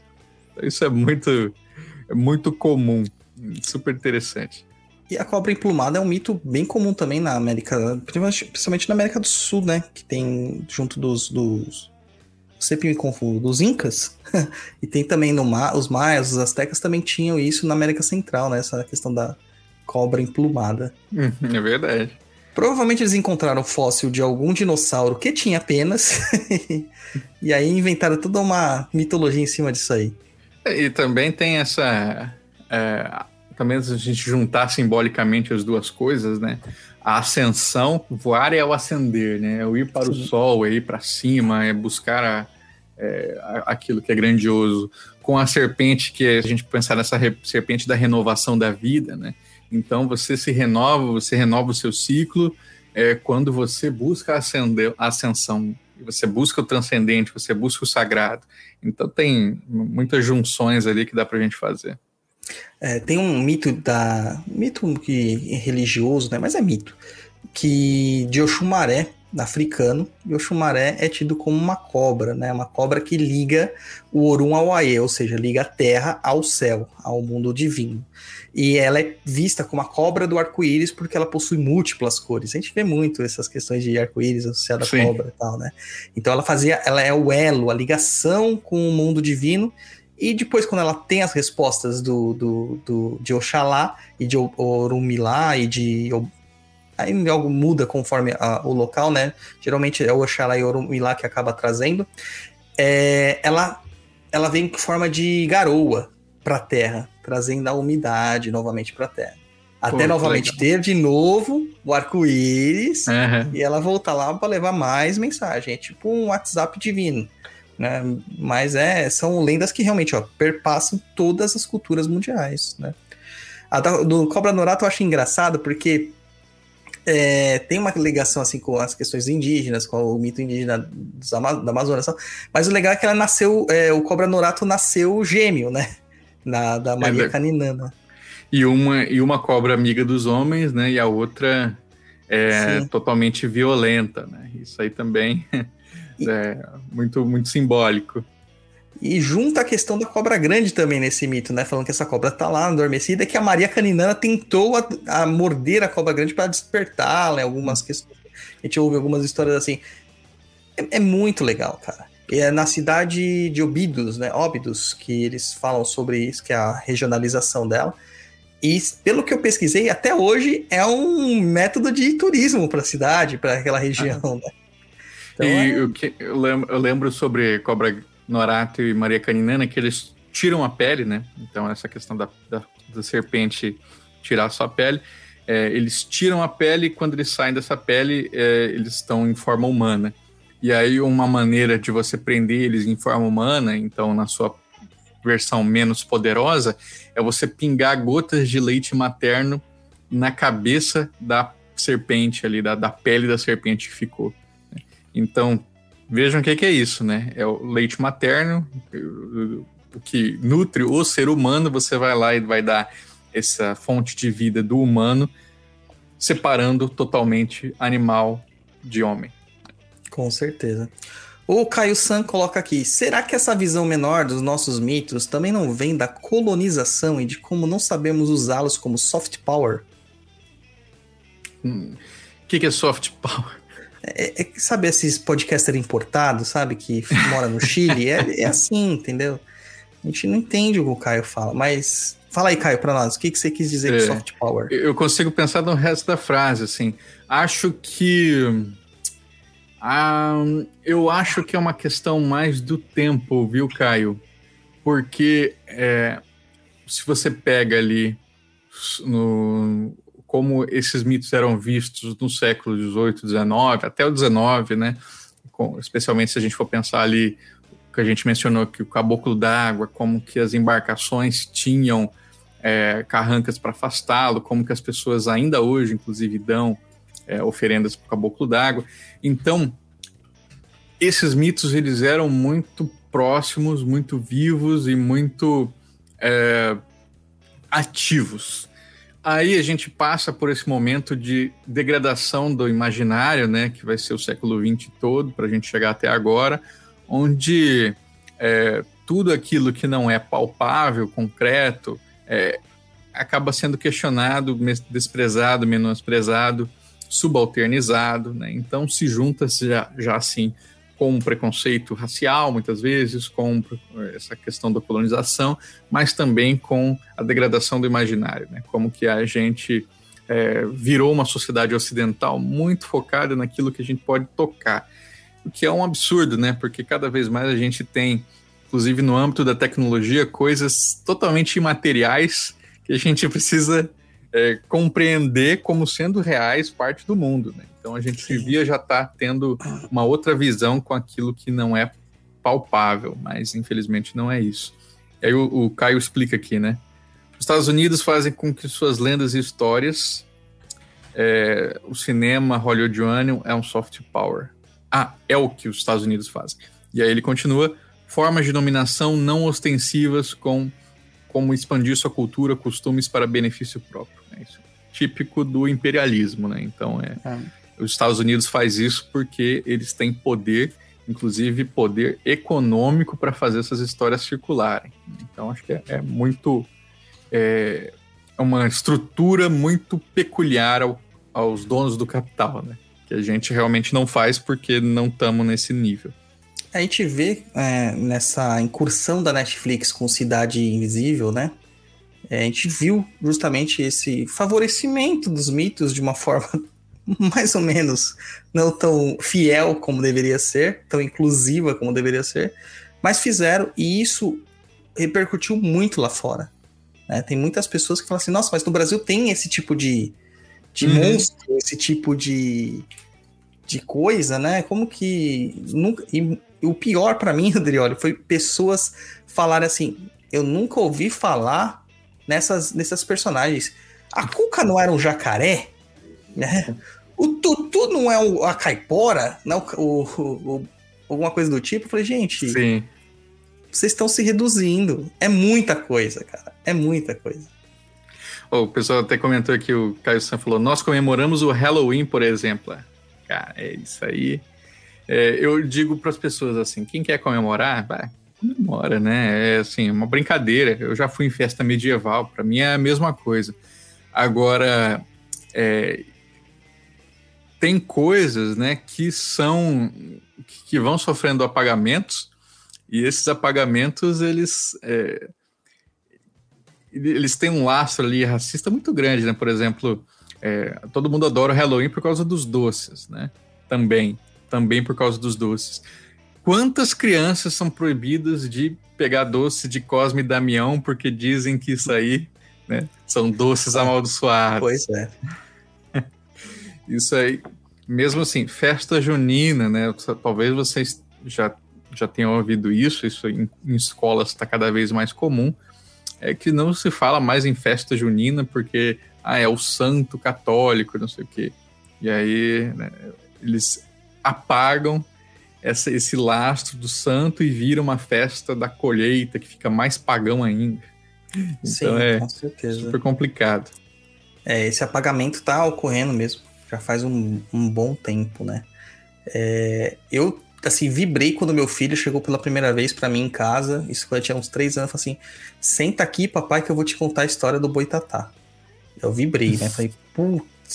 E contaram fielmente, né? Explicaram a origem do nome, o que significava, os fogos fatos. Acho que você me mandou até um áudio uma vez Mandei. do seu filho, né? Ele falando da cobra de fogo. Porque isso me emociona, cara. Falar assim, meu, é um contato realmente, porque eu tive sorte, né? A gente tava falando, eu tive sorte. Eu passei grande parte da minha infância no interior com contato com pessoas sertanejas que viviam isso.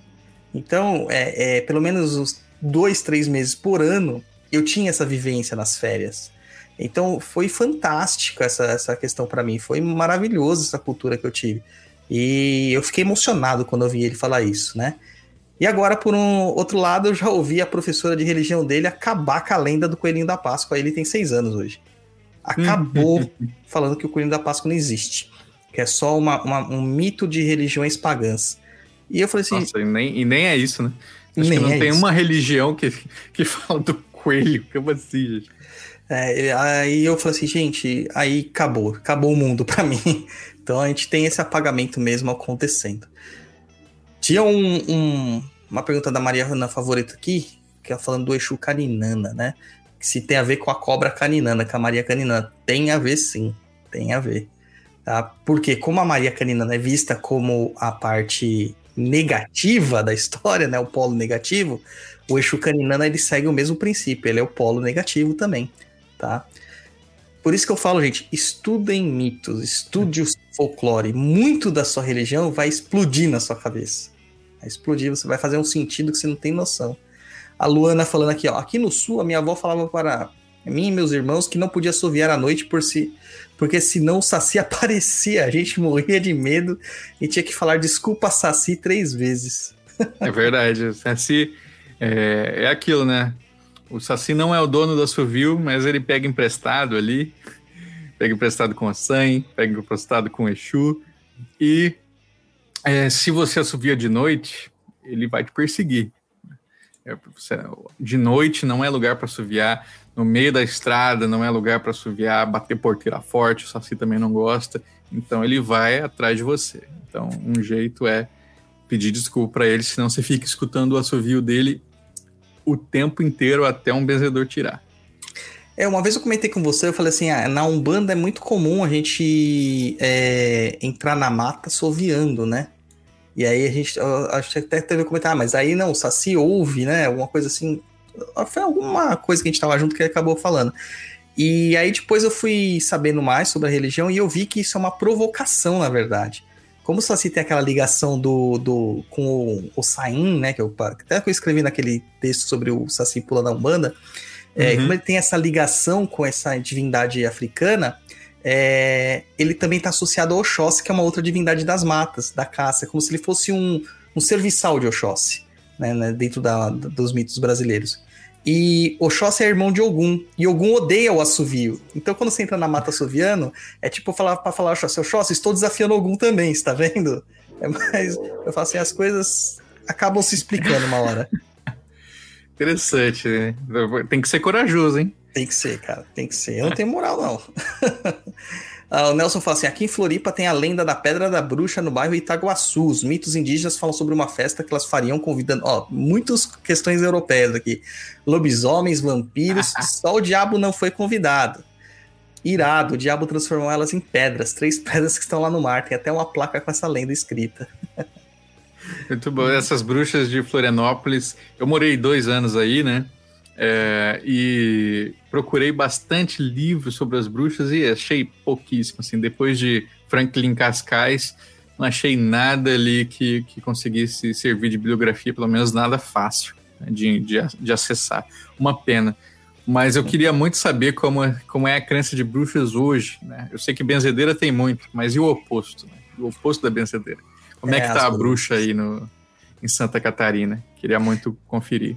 É, é chamada Ilha da Magia, né? Ilha do Feitiço ali, pelo menos a Florianópolis ali tem essa Isso. conotação, né? Justamente por terem muitas bruxas.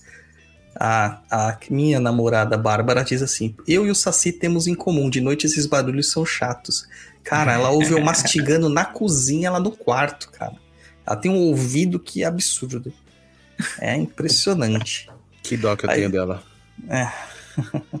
Continuando aqui na nossa pauta, Andreoli, eu coloquei aqui a mãe do ouro, não, já sabendo que ela não tem associação com a água, mas porque muitas pessoas confundem ela com a mãe d'água. Ah, é? Não sabia é, que tinha essa dúvida. Tem, o pessoal confunde.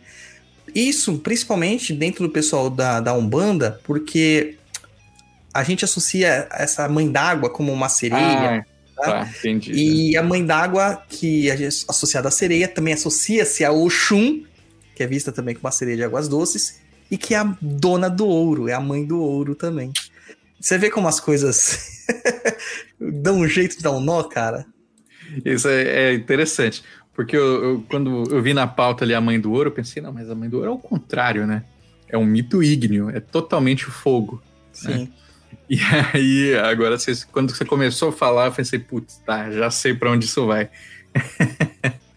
e a Mãe do Ouro é, é, isso, né? Ela é tão fogo que se você eh, não cumpre a ritualística para encontrar ali o, o, o, ouro, que essa bola de fogo luminosa é, aponta, né? Então, é a Mãe do Ouro aparece como sendo uma, uma esfera flamejante, né? E aí você vai na direção dela, ela está indicando o lugar de enterramento de tesouro.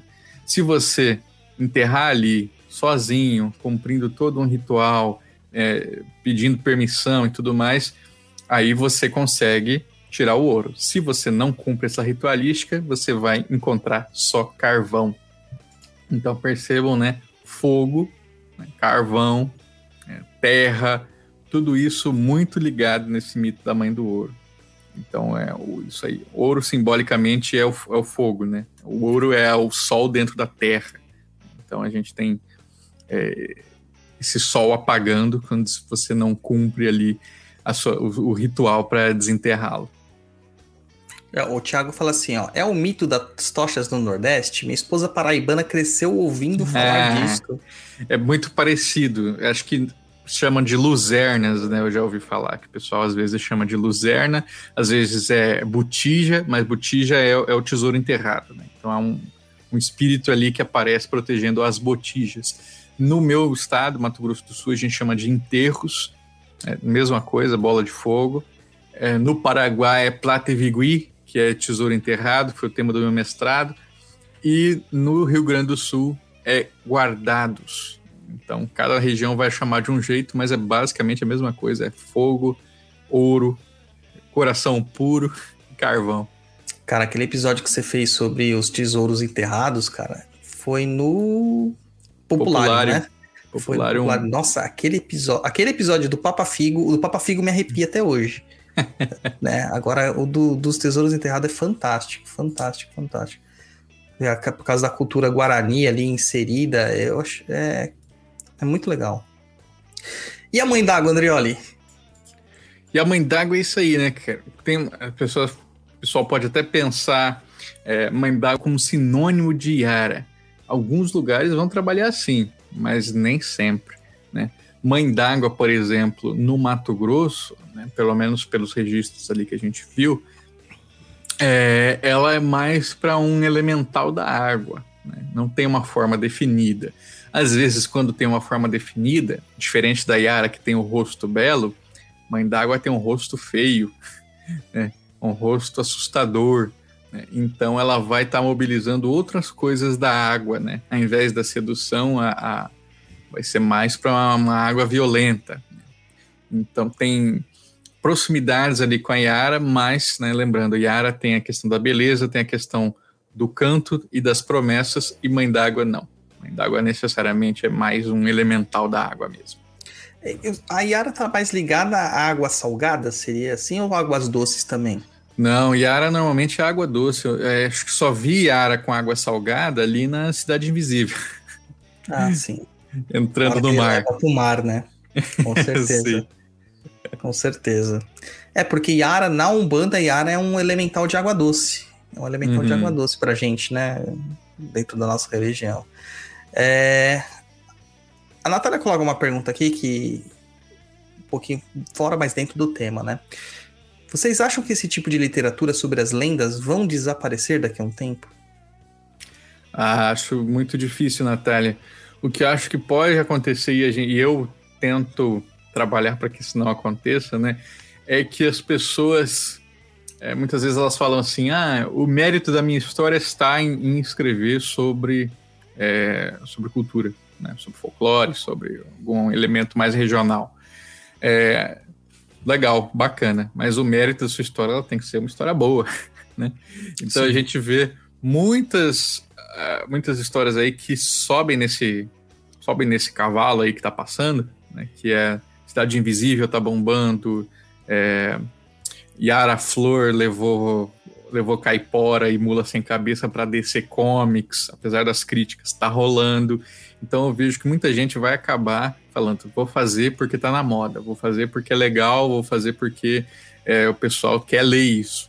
Não acho que esse é o caminho. Você tem que fazer porque você tem uma relação com essas histórias, porque você respeita, porque você admira e que você quer contar elas, mostrar para as pessoas que elas existem. Tem muita gente que quer escrever essas histórias para melhorar, entre aspas, e aí acaba virando é, virando genérico, né? Virando uma coisa qualquer. Sim.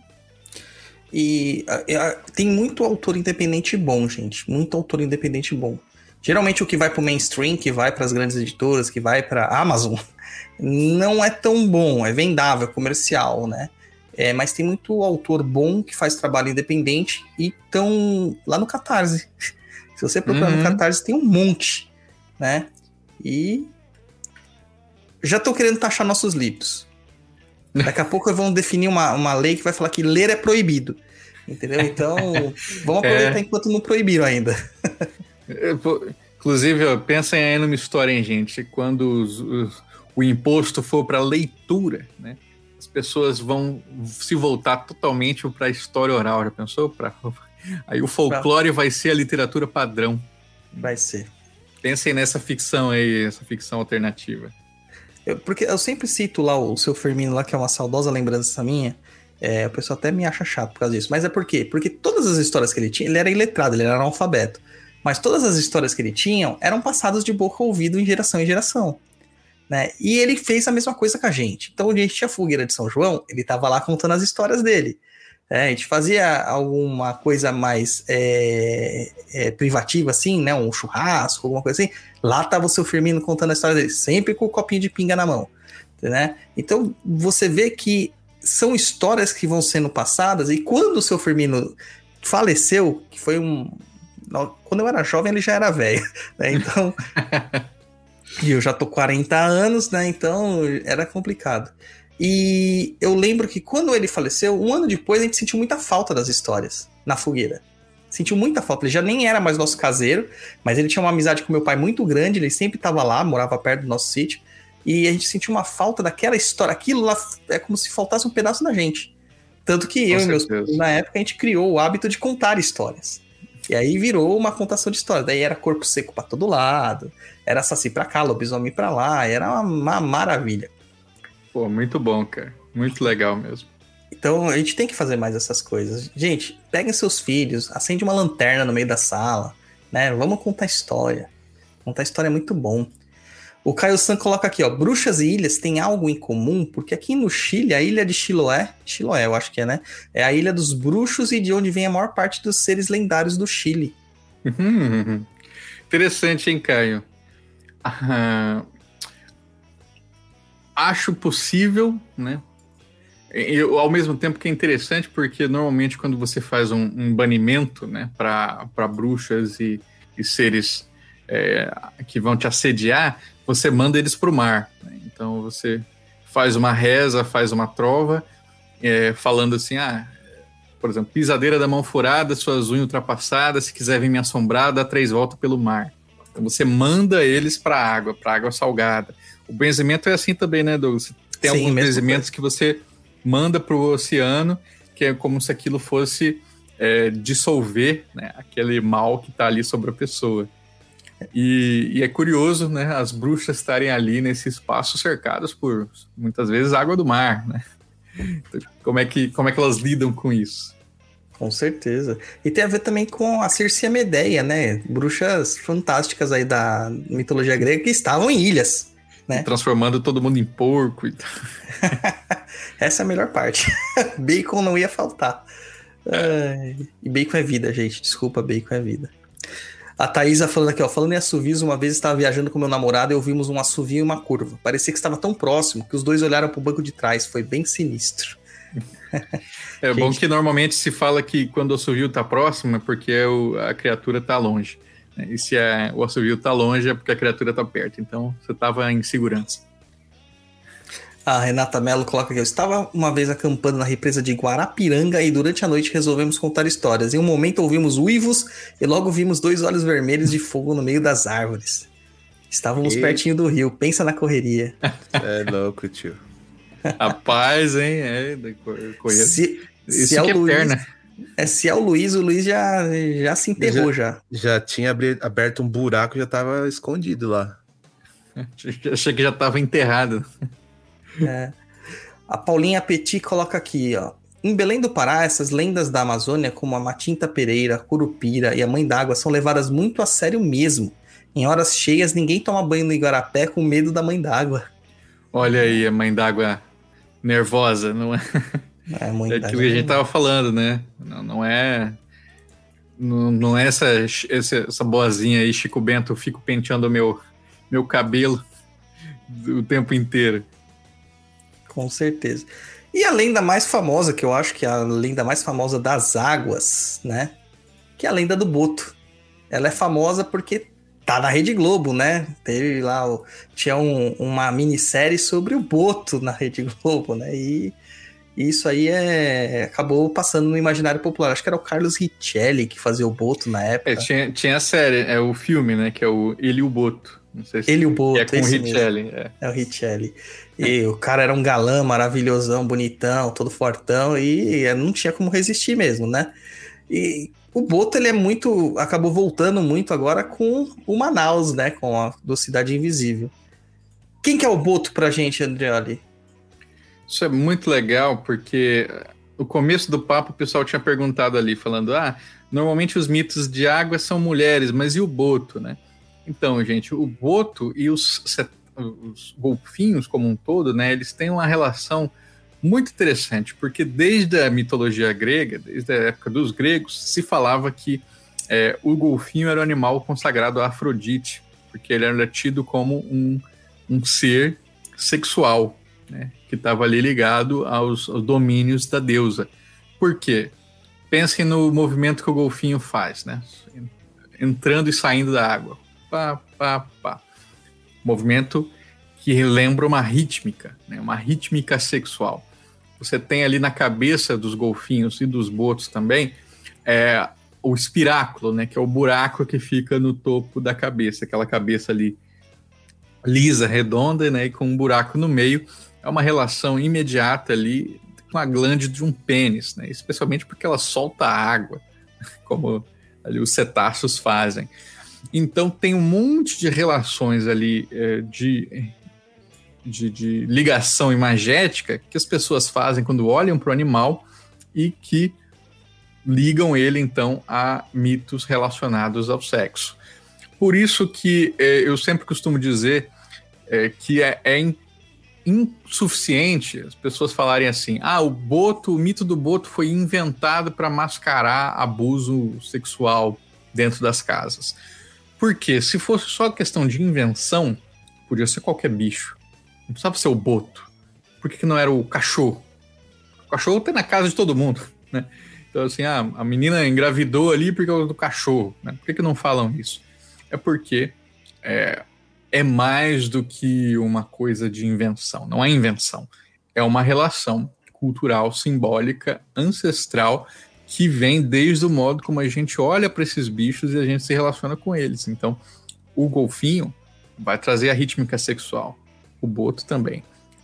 E esse boto, ele assume então a forma né? Dizem que ele assume a forma humana, e nessa forma humana ele é extremamente sedutor, ele tem poderes de sedução que ele consegue. É, às vezes ele consegue engravidar uma mulher só de olhar. Então, se a mulher olha para os olhos do boto e ela está menstruada, num período então que ela não deveria engravidar, né? Ela engravida mesmo assim, porque o boto é poderosíssimo. Então tem muito dessa relação ali é, nos estados do norte. E ele vira quem? Ele vira um homem distinto, com roupas brancas, um chapéu. Percebam que não é uma roupa muito do caboclo, né? Então ele é todo estrangeiro, né? ele é todo de fora. Isso faz a gente pensar na própria consolidação ali dessas regiões, seja com o turismo, seja com esses mercadores que vão e vêm, né? Então realmente tem uma relação ali de atração com esse, essa pessoa que é de fora, mas também do poder que essa pessoa que é de fora exerce, seja financeiro, seja né, social sobre a comunidade. Então, é um mito muito mais complexo do que as pessoas costumam retratar ele aí na internet. É um mito engraçado até, cara. O, o, o Caio comenta que os golfinhos são tarados, sempre bom lembrar.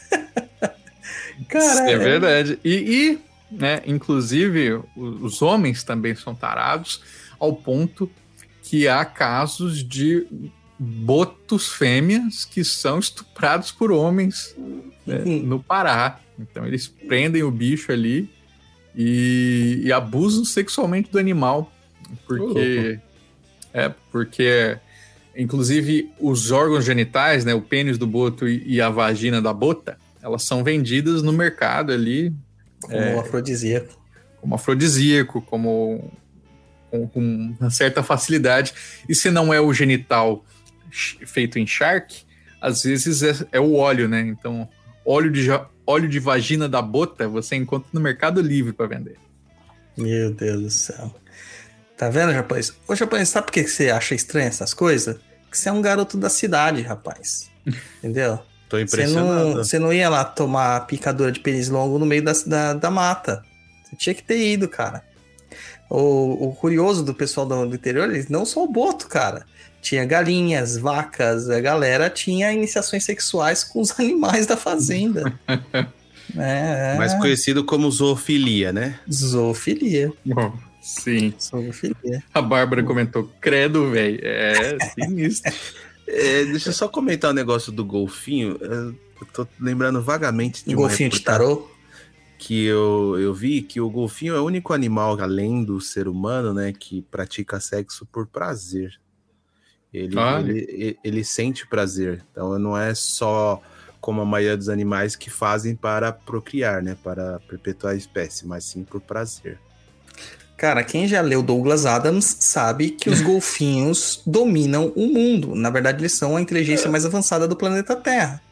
Tá? Então, obrigado pelos peixes. É isso aí. Então, aguardo o Douglas Adams brasileiro para escrever aí sobre os botas que, na verdade, controlam o país, hein? É, vamos... eu, vou, eu vou jogando ideias aqui. Um dia, alguém aí do chat que é, resolver escrever e ficar famoso milionário, por favor, me, me manda um cheque. Com certeza, né? Cara, o pessoal tá aqui, ó, a Marina Favorita. Eu vi uma mulher que foi estudar um golfinho e acabou se relacionando sexualmente com ele. E parece que ela foi presa e o golfinho acabou Nossa. se suicidando. Isso foi nos anos 70, se eu não me engano. Isso eu veria nas notícias populares, cara. Manchete é, de capa. Eu, eu, lembro vagamente dessa história. Eu não, não, não lembro do golfinho ter se suicidado, mas eu lembro da mulher ter sido bem bem julgado. Acho que saiu até um documentário sobre ela esses tempos aí. Muito doido, né? Cara, eu fico imaginando o golfinho no bar bebendo saudade da mulher. Ai, coitado do golfinho. O André Felipe perguntou ali como o golfinho se suicida. Não deve ser é, tipo Afogado. o peixe beta. Peixe, peixe beta pulando do aquário, assim, sabe? Que fica, ah, meu Deus, não aguento mais. Mas é, eu tava vendo uma, uma vez um documentário sobre baleias, né? Lembrando que baleias e golfinhos são mamíferos, ou seja, eles podem morrer afogados. É, ele tava falando que alguns tipos de baleia vivem tanto que elas se enfadam da vida, realmente, e que elas se matam. Que elas se é. encalham para morrer. Encalham, isso, exatamente. Caraca! Que ela se encara. Mano. Depois que eu vi que tem um tubarão de 600 anos ainda nadando no mar aí, que encontraram, eu não duvido mais de nada, né? Mas como sabe a idade do tubarão? É isso que eu quero saber. É pela tipo árvore, né? É, pela arcada dentária, pelas filas de dentes que o tubarão tem. Tava escrito isso na matéria também. É tipo, tipo cascavel, né? Que do, da, cada troca de pele é um anel no. Um anel a mais. é o tubarão com a nadadeira desse tamanho. É, cada uma, viu? Cada uma. Então. Inventando, gente, por favor, não leve a sério isso. Totalmente possível o golfinho lá tomando uma pinga no bar, chorando, ouvindo um, uma sofrência, cara. Ouvindo uma sofrência. Tem aqui agora a última nossa lenda, nossa última lenda, sim, eu sei disso. Depois a gente vai para aqui para as perguntas. Que é uma lenda pouquíssimo conhecida do Sudeste e do Sul, que é o Pirarucu. E acabou chamando atenção muito nos últimos tempos porque encontraram pirarucu nos Estados Unidos. Como ele foi parar lá, ninguém sabe. Encontraram um pirarucu na no em Brasília agora, o pessoal tava falando, você viu? Eu vi também, vi. o pirarucu virou um personagem agora, né? Um personagem. Eu, eu mesmo não, não, conheço essa. Conta pra gente aí qual é que é a do pirarucu, Douglas. Não, o pirarucu ele é tido como uma como um, um, uma entidade ancestral, né? O, é tido como um peixe amaldiçoado. Dizia que era um jovem guerreiro, muito arrogante, muito vaidoso e que a, ele acabou é, chamando Tupã para briga, né? Foi lá e ofendeu Tupã. E Tupã, claro, com todo o poder que Tupã tem, foi lá e transformou ele num peixe. E o curioso é que esse peixe é a base de alimentação de muitos povos ribeirinha porque é um peixe de 2 metros de comprimento. Né? É um peixe que eles, eles colocam lá que chega a viver quase é, 100 anos, cara, se você deixar ele in natura. Nossa. Entendeu? Então, poxa, um bicho desse é um monstro, na verdade, né? E aqui datam no, ele. Aqui Fala, no Google fala que pode chegar a 3 metros e variar de 100 a 200 quilos o peixe. Imagina para pescar um peixe desse. Meu pai pescava, cara, com anzol de galho, que ele falava. É, é nada. Essa é... é a história de pescador mesmo. 180... o, bicho tem 180 milhões de anos, cara, de, de seu, seu, pai fazia uma, é, uma alavanca, assim, né? Jogava por cima, puxava, assim. Eles marcam... Como que é a pesca de galho? Eles amarram linhadas muito fortes, várias linhadas é, no galho da árvore e vão pescar. E depois eles voltam. E aí o, o peixe está enroscado, ele não está ah, pescado, ah, né? Aí, eu, já, aí... eu já, já acredito, porque minha avó já pegou um jacaré assim. Aí eles vão lá, o peixe, é o, o pirarucu, ele é um peixe que consegue respirar fora da água. Não sei como, mas ele consegue respirar fora da água. E muitas vezes ele sobe, por causa do tamanho dele, a necessidade de oxigênio dele, ele sobe realmente para pegar oxigênio. E nessa, o pescador vai lá e dá uma porretada na cabeça do bicho. Aí é fácil, né? Depois é só puxar para dentro do barco. Foi a mesma coisa com jacaré e, ó, gente, no, no, Pantanal pode matar jacaré, viu? Porque o bicho tem demais lá. Então foi, foi liberada a caça. Então a avó jogou um frango, né? Que era para atrair os, os, os, peixes, né? Principalmente dourado, que a gente queria pescar. E aí no outro dia ela chegou lá e tinha o jacaré preso no anzol. Aí, pô, tem que descer o cacete nele e comer, né? Porque com tá certeza. ali já. e o carne de jacaré é maravilhosa, cara. Eu adoro. Eu comi já algumas vezes, é muito boa. Muito é boa. boa. Muito boa mesmo. Olha, empanadinha. Já comeu, é. né, japonês? Já ó, Caio San do, do Refogado Podcast aí, ó. Dá um parecer sobre carne de jacaré e carne de capivara, que são ali. Mato Grosso do Sul é o, celeiro. Iguaria. Não, capivara não consegui, cara. Comi, eu passei muito mal. Tive uma diarreia danada. Fiquei dois dias no banheiro. A carne muito vermelha, muito escura. É não forte. deu, não. É, os, agora os veganos me matam, porque eu, eu acabei experimentando bastante carne de caça, assim, né? É, não sei, você chegou a comer paca, o japonês, quando a gente tava lá em Lagoa Santa? Paca, não. Paca é não, top. Na... Paca, paca é muito é bom, é a melhor carne que eu já comi. Acho que foi no dia que você ficou de bode lá, que você ficou bêbado sem beber nada, que depois no outro dia eu fui na casa da. com o Júnior na casa da prima dele. O tio dela tinha feito. Carne de paca que ele caçou. Né, que ele caçou. Então, eu, meu. Vou fazer o meu parênteses aqui então, gente, que é quando eu fui para o Peru, a minha missão lá foi comer o porquinho da Índia, que é o, o cui, que eles chamam, né? O cui é. chactado, que é, ele é assado inteiro, com cabeça e tudo.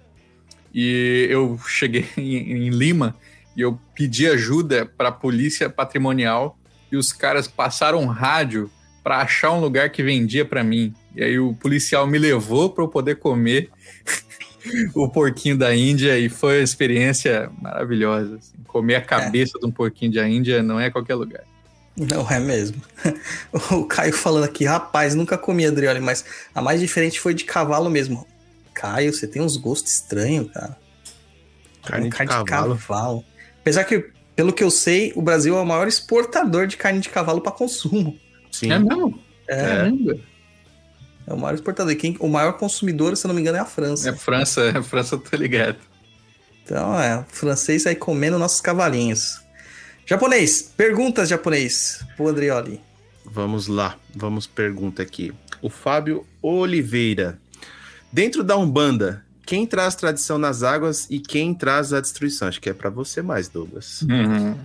Cara, todas as águas são construtivas e destrutivas todas as águas, isso em qualquer mitologia.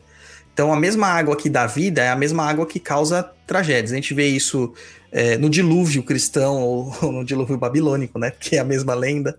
Né? Você vê isso aí, porque a água que destrói tudo, mas a própria água é um, uma forma de remover a, a, a, as impurezas, é, acabar é, é trazendo uma fertilidade para aquela terra e tudo mais praticamente todas as águas, porque elas são baseadas nessas questões das monções, da cheia e da, e da, e da vazante. Quando as águas elas, elas se. Ela, com o rio cheio, é, cheio, né? Quando ele extravasa, ele acaba fertilizando toda aquela parte de margeada, trazendo muitas proteínas. Então é fácil você conseguir é, plantar ali dentro e tudo mais. Só que quando o negócio quebra mesmo, né? Quando o negócio tá para destruir, ele destrói qualquer coisa que tá no caminho. A gente vê isso nos tsunamis, nos, nos tufões marinhos, né? Nas trombas d'água e afins. E a mesma coisa acontece nas águas doces. É, o pessoal eles acham que cachoeira é um lugar de diversão. Vocês nunca viram uma tromba d'água numa cachoeira. Cara, é, é instantâneo, é segundos. E mata todo mundo que tá ali. Não tem jeito, mata todo mundo. Então, dentro da Umbanda, todos os mitos de criação também são mitos de destruição. E Iemanjá, ela é uma faceta a criadora, a mantenedora, a provedora da vida, mas por outro lado, ela também é aquela que tira a vida. É, Oxum a mesma coisa, Yansan a mesma coisa, então todos os mitos são assim. A Luana Hug perguntou: quais são os mitos das águas na região sul? Região sul.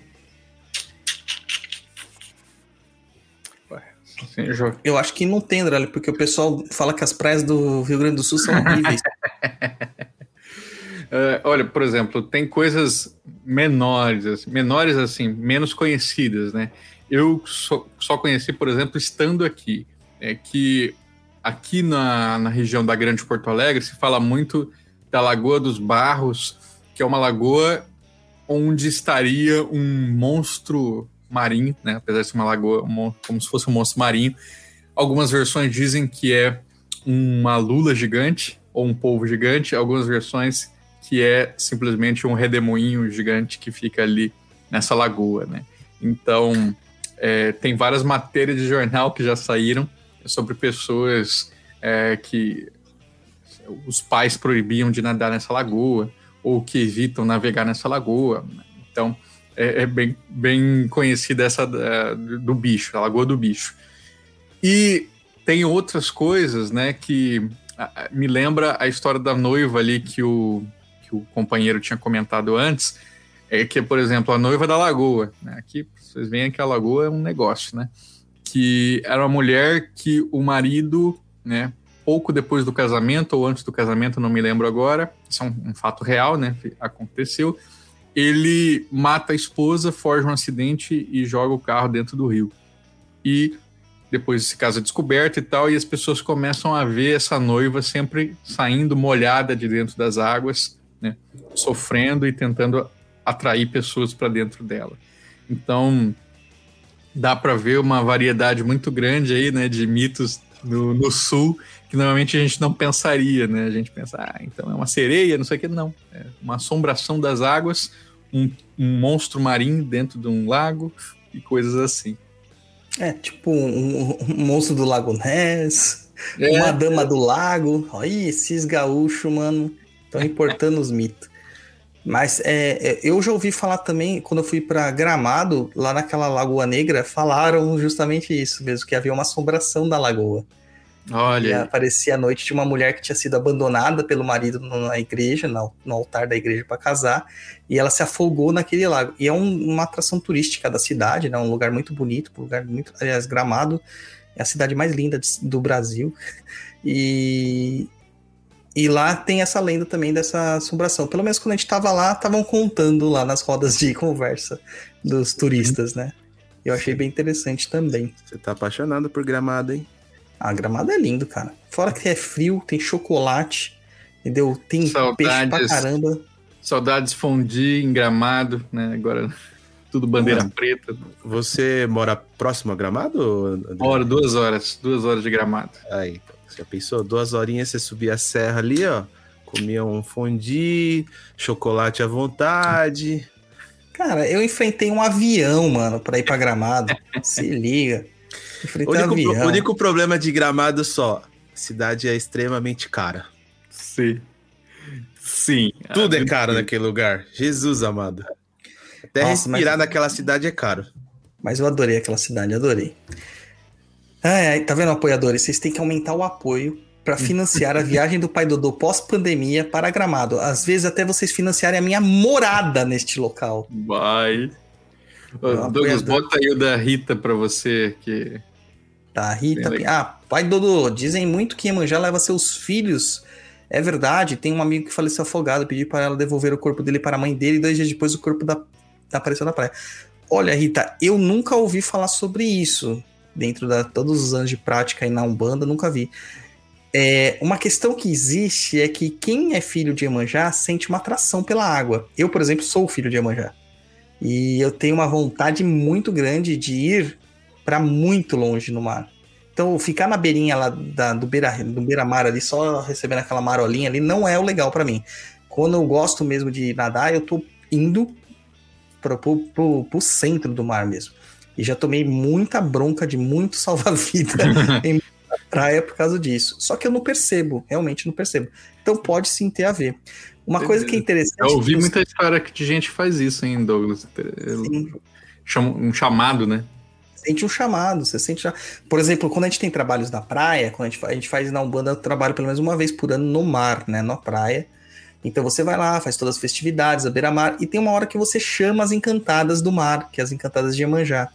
E as mulheres, elas são tomadas de uma forma, assim, é um transe muito legal.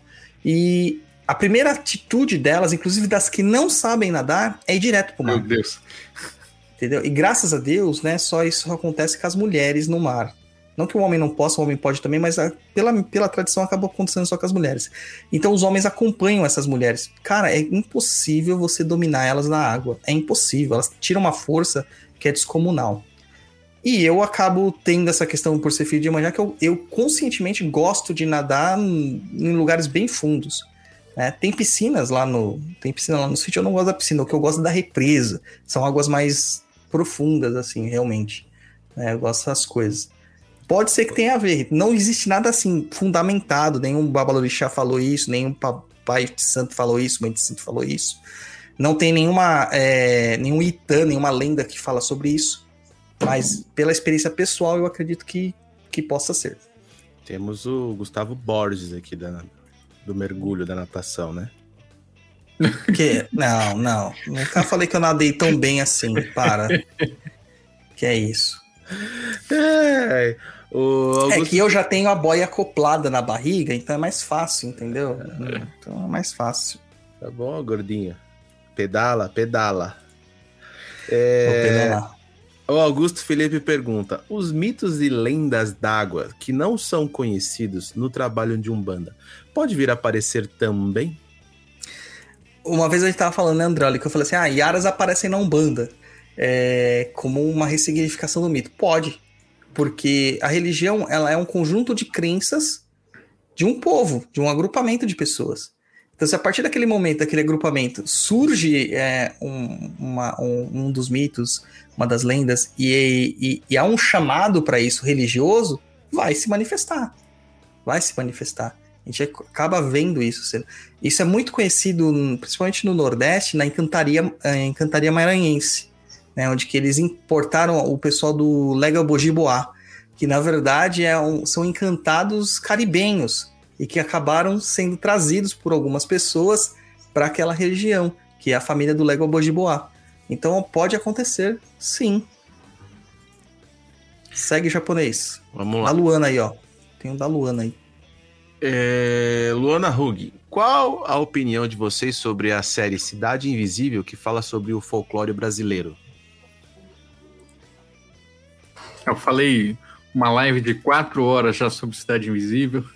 Então, eu resumindo, gostei e não gostei. Ela começa bem pra mim, ela termina mal, né? E muita coisa é, das origens dos mitos ali que eles escolhem não tem sentido nenhum, nem é, nem para a própria história. O episódio começa ali mostrando, sei lá, a Cuca é, perdendo um filho e virando Cuca. E aí?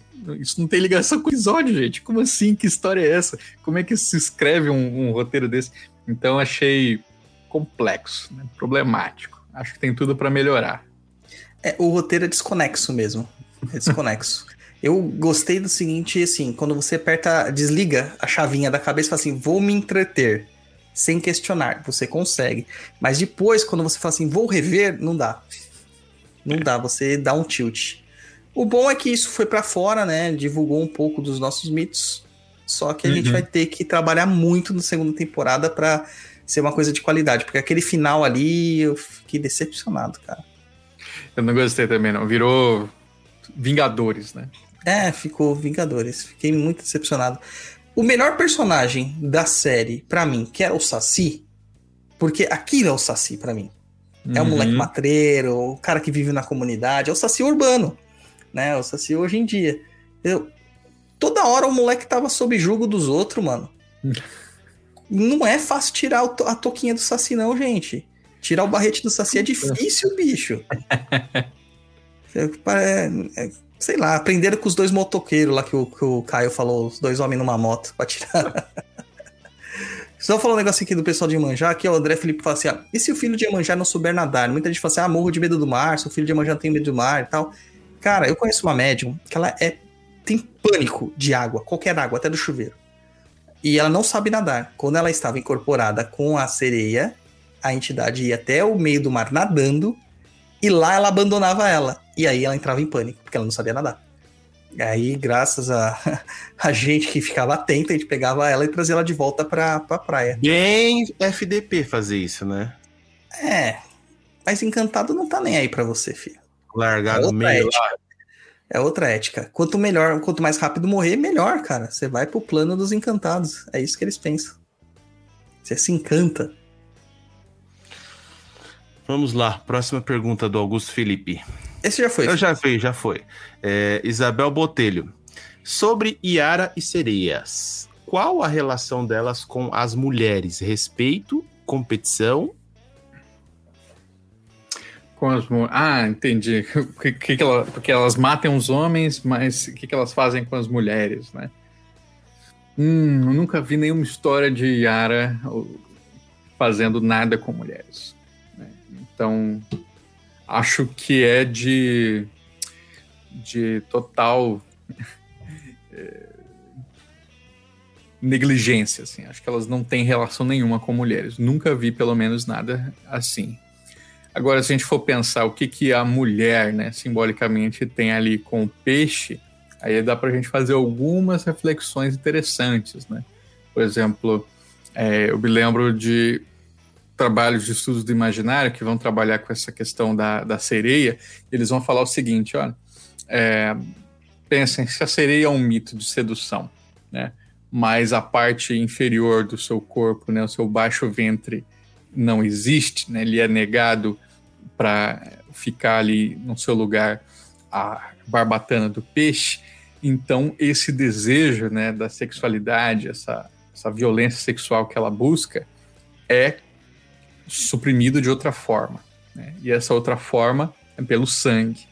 Então muitos desses mitólogos, né, eles vão fazer essa reflexão que o mito da sereia é um mito da sexualidade e da violência, justamente porque né, essa compensação do sexo ela vem pela devoração da boca, né? ela vem Uhum. pela, por essa, essa brutalidade que a sereia eh, se relaciona ali com o homem depois. É, Freud explica isso aí. Freud explica. É isso aí. O, o Pablo Henrique fala assim: existe caso de homoafetividade de sereia e boto? De boto, sim. Já ouvi histórias de pesquisadores que fazem etnografia no Pará é, com botos homoafetivos. Então, em que eles é, se transformam em homens e se relacionam com caboclos, né, com, com moradores do interior. É, de sereia, não. Né? Então, se, se a sereia ou a Yara ela vai seduzir uma mulher, nunca vi isso. Isso nunca, nunca apareceu. Mas é muito interessante, né? Como é que existem mitos homoafetivos aí no norte. É, um deles muito interessante que eu tratei já no meu podcast é o mito da Taíde, né, que é um, um hominídeo né, gigantesco com um pênis enorme que protege os manguezais. Então, se você vai no manguezal na época que você não deveria ir, ele vai te estuprar. Então, tem vários, várias relações ali é, de, de homens né, homoafetivos que vão para esses espaços aí onde o Ataíde atacaria para terem relações sexuais entre si, né, com, com o seu companheiro. Então, o mito também está ali servindo de função social, né, para mascarar muita coisa da sociedade. A sociedade machista que renega esse espaço. Tem o, o Jaci também tem essa questão do pênis gigante, não tem essa. O Curupi. O Curupi Ah, o tem o Curupi. pênis gigante, é. Mas o Jaci Jaterê, ele, tal qual o Boto, ele tem poder sobre a- as mulheres. E ele, por ser um fragmento da Lua, né? E a Lua ter essa, essa relação aí é, muito é, biológica com o feminino, é, o Jaci Jaterê, ele domina as mulheres e leva elas para mata. E aí, se ele beija elas na boca, elas ficam malucas. né? E aí elas surtam, né? E tem um surto psicótico até voltar. Né? É um caminho. É isso aí, meu povo, tá vendo? Findaram-se as perguntas. Findaram-se. Show. Que legal. Caminhamos Drioli. bem.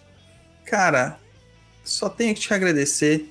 Faz o seu jabazinho aí, dá suas mídias pra galera te curtir, porque, olha, eu- antes do Andrioli fazer, eu vou fazer o jabá. O trabalho do Andrioli é fantástico. Não é porque ele tá aqui, não. É que eu falo isso pra ele direto. Eu conheci ele numa entrevista do Mundo Freak. Desde lá, eu fui acompanhando o trabalho dele, daí veio o Popular, daí eu entrei lá no colecionador de sacis. Cara, não é assim, eu gosto de folclore, mas não é folclore simplesmente jogado Maurício de Souza para entreter. É folclore para você se aprofundar, é estudo, mano. É estudo. O Popular é uma série incrível. Ouçam. Vai ter segunda temporada, Adriano? Vai ter, já escrevi um episódio. Vão ser cinco. É, aquele. É fantástico. O Poranduba é fantástico. Não só os episódios sobre folclore, mas entrevistando as pessoas que vivem do folclore, escrevem sobre folclore, interpretam o folclore. Cara, tem episódio sobre benzimento lá, gente. Benzimento. tá na hora de, né? Vamos expandir isso aí. Vamos expandir isso aí, povo da macumba. É muito bom, cara. Então faz o seu jabá, André. Beleza, valeu Douglas, valeu é, Luiz. Isso. Muito obrigado pelo convite. Agradeço também aos companheiros que tiveram aqui, companheiros e companheiras que tiveram aqui no chat conosco. Foi um prazer estar aqui respondendo as perguntas de vocês. É, quem gostou do meu trabalho, procura aí o canal do YouTube Colecionador de Sacis, o colecionadordesassis.com.br, colecionador de sacis no Facebook. Já na, no Twitter eu uso mais o arroba Andrioli e no Instagram é o arroba porandubapod, né, que é o Poranduba, é o nome do meu podcast, onde, né, como o Douglas falou, a gente faz ali de reflexões, a entrevistas, a game show, tem sempre ali é, uma, um modo de você aprender mais sobre folclore, seja brincando, seja dialogando, seja refletindo. E fiquem ligados, porque a partir do segundo semestre teremos é, o o campanha de financiamento coletivo do card game Poranduba, cartas de cultura. Vão ser. É, já temos oito ilustradores diferentes, vão fazer 55 cartas, sempre sobre folclore, nas suas mais amplas perspectivas. Tem mito e lenda? Tem. Mas tem também a carta da benzedora, tem também a carta da espada de São Jorge, tem a carta do doce de leite. Então vocês vão encontrar ali Brasil representado em jogo. Então, fiquem ligados. Ah, já me ganhou no doce de leite já. gosto de benzimento, gosto de, de Ogum por causa do espada de São Jorge, mas o doce de leite já me ganhou já. Eu vou estar tá lá apoiando, com certeza. Japonês. Dá tchau, tchau. Dá tchau, tchau. Pessoal, muito obrigado. Andreoli, obrigado aí por ter aceitado o nosso convite, ter participado aí, ter enriquecido o nosso programa aí. E é isso aí. Aguardo vocês para um próximo programa daqui 15 dias. Agradecer também aos apoiadores aí, né, que ajuda a gente a manter a nossa estrutura aqui do podcast no ar e funcionando. E basicamente isso aí. Boa noite todo mundo, um bom descanso, bom final de sexta-feira e se cuidem, gente. Antes do, Luiz ir, antes do Luiz ir embora, só deixa eu falar um negócio. Japonês. Hum. Junho tá chegando. Dia Festa 12 junina. de junho tá chegando. E o que, que tem isso aí? Temos que programar o seu dia dos namorados. Não sei como vai ser esse ano, porque o, o, o, todo ano a gente faz um dia dos namorados especial pro Luiz. O do ano passado a gente tá devendo a janta ainda pro, pro Stribble até hoje por causa dessa pandemia. Eu não sei como a gente vai fazer, mano. Vai ter que ficar, vai ter que fazer um carnê de janta.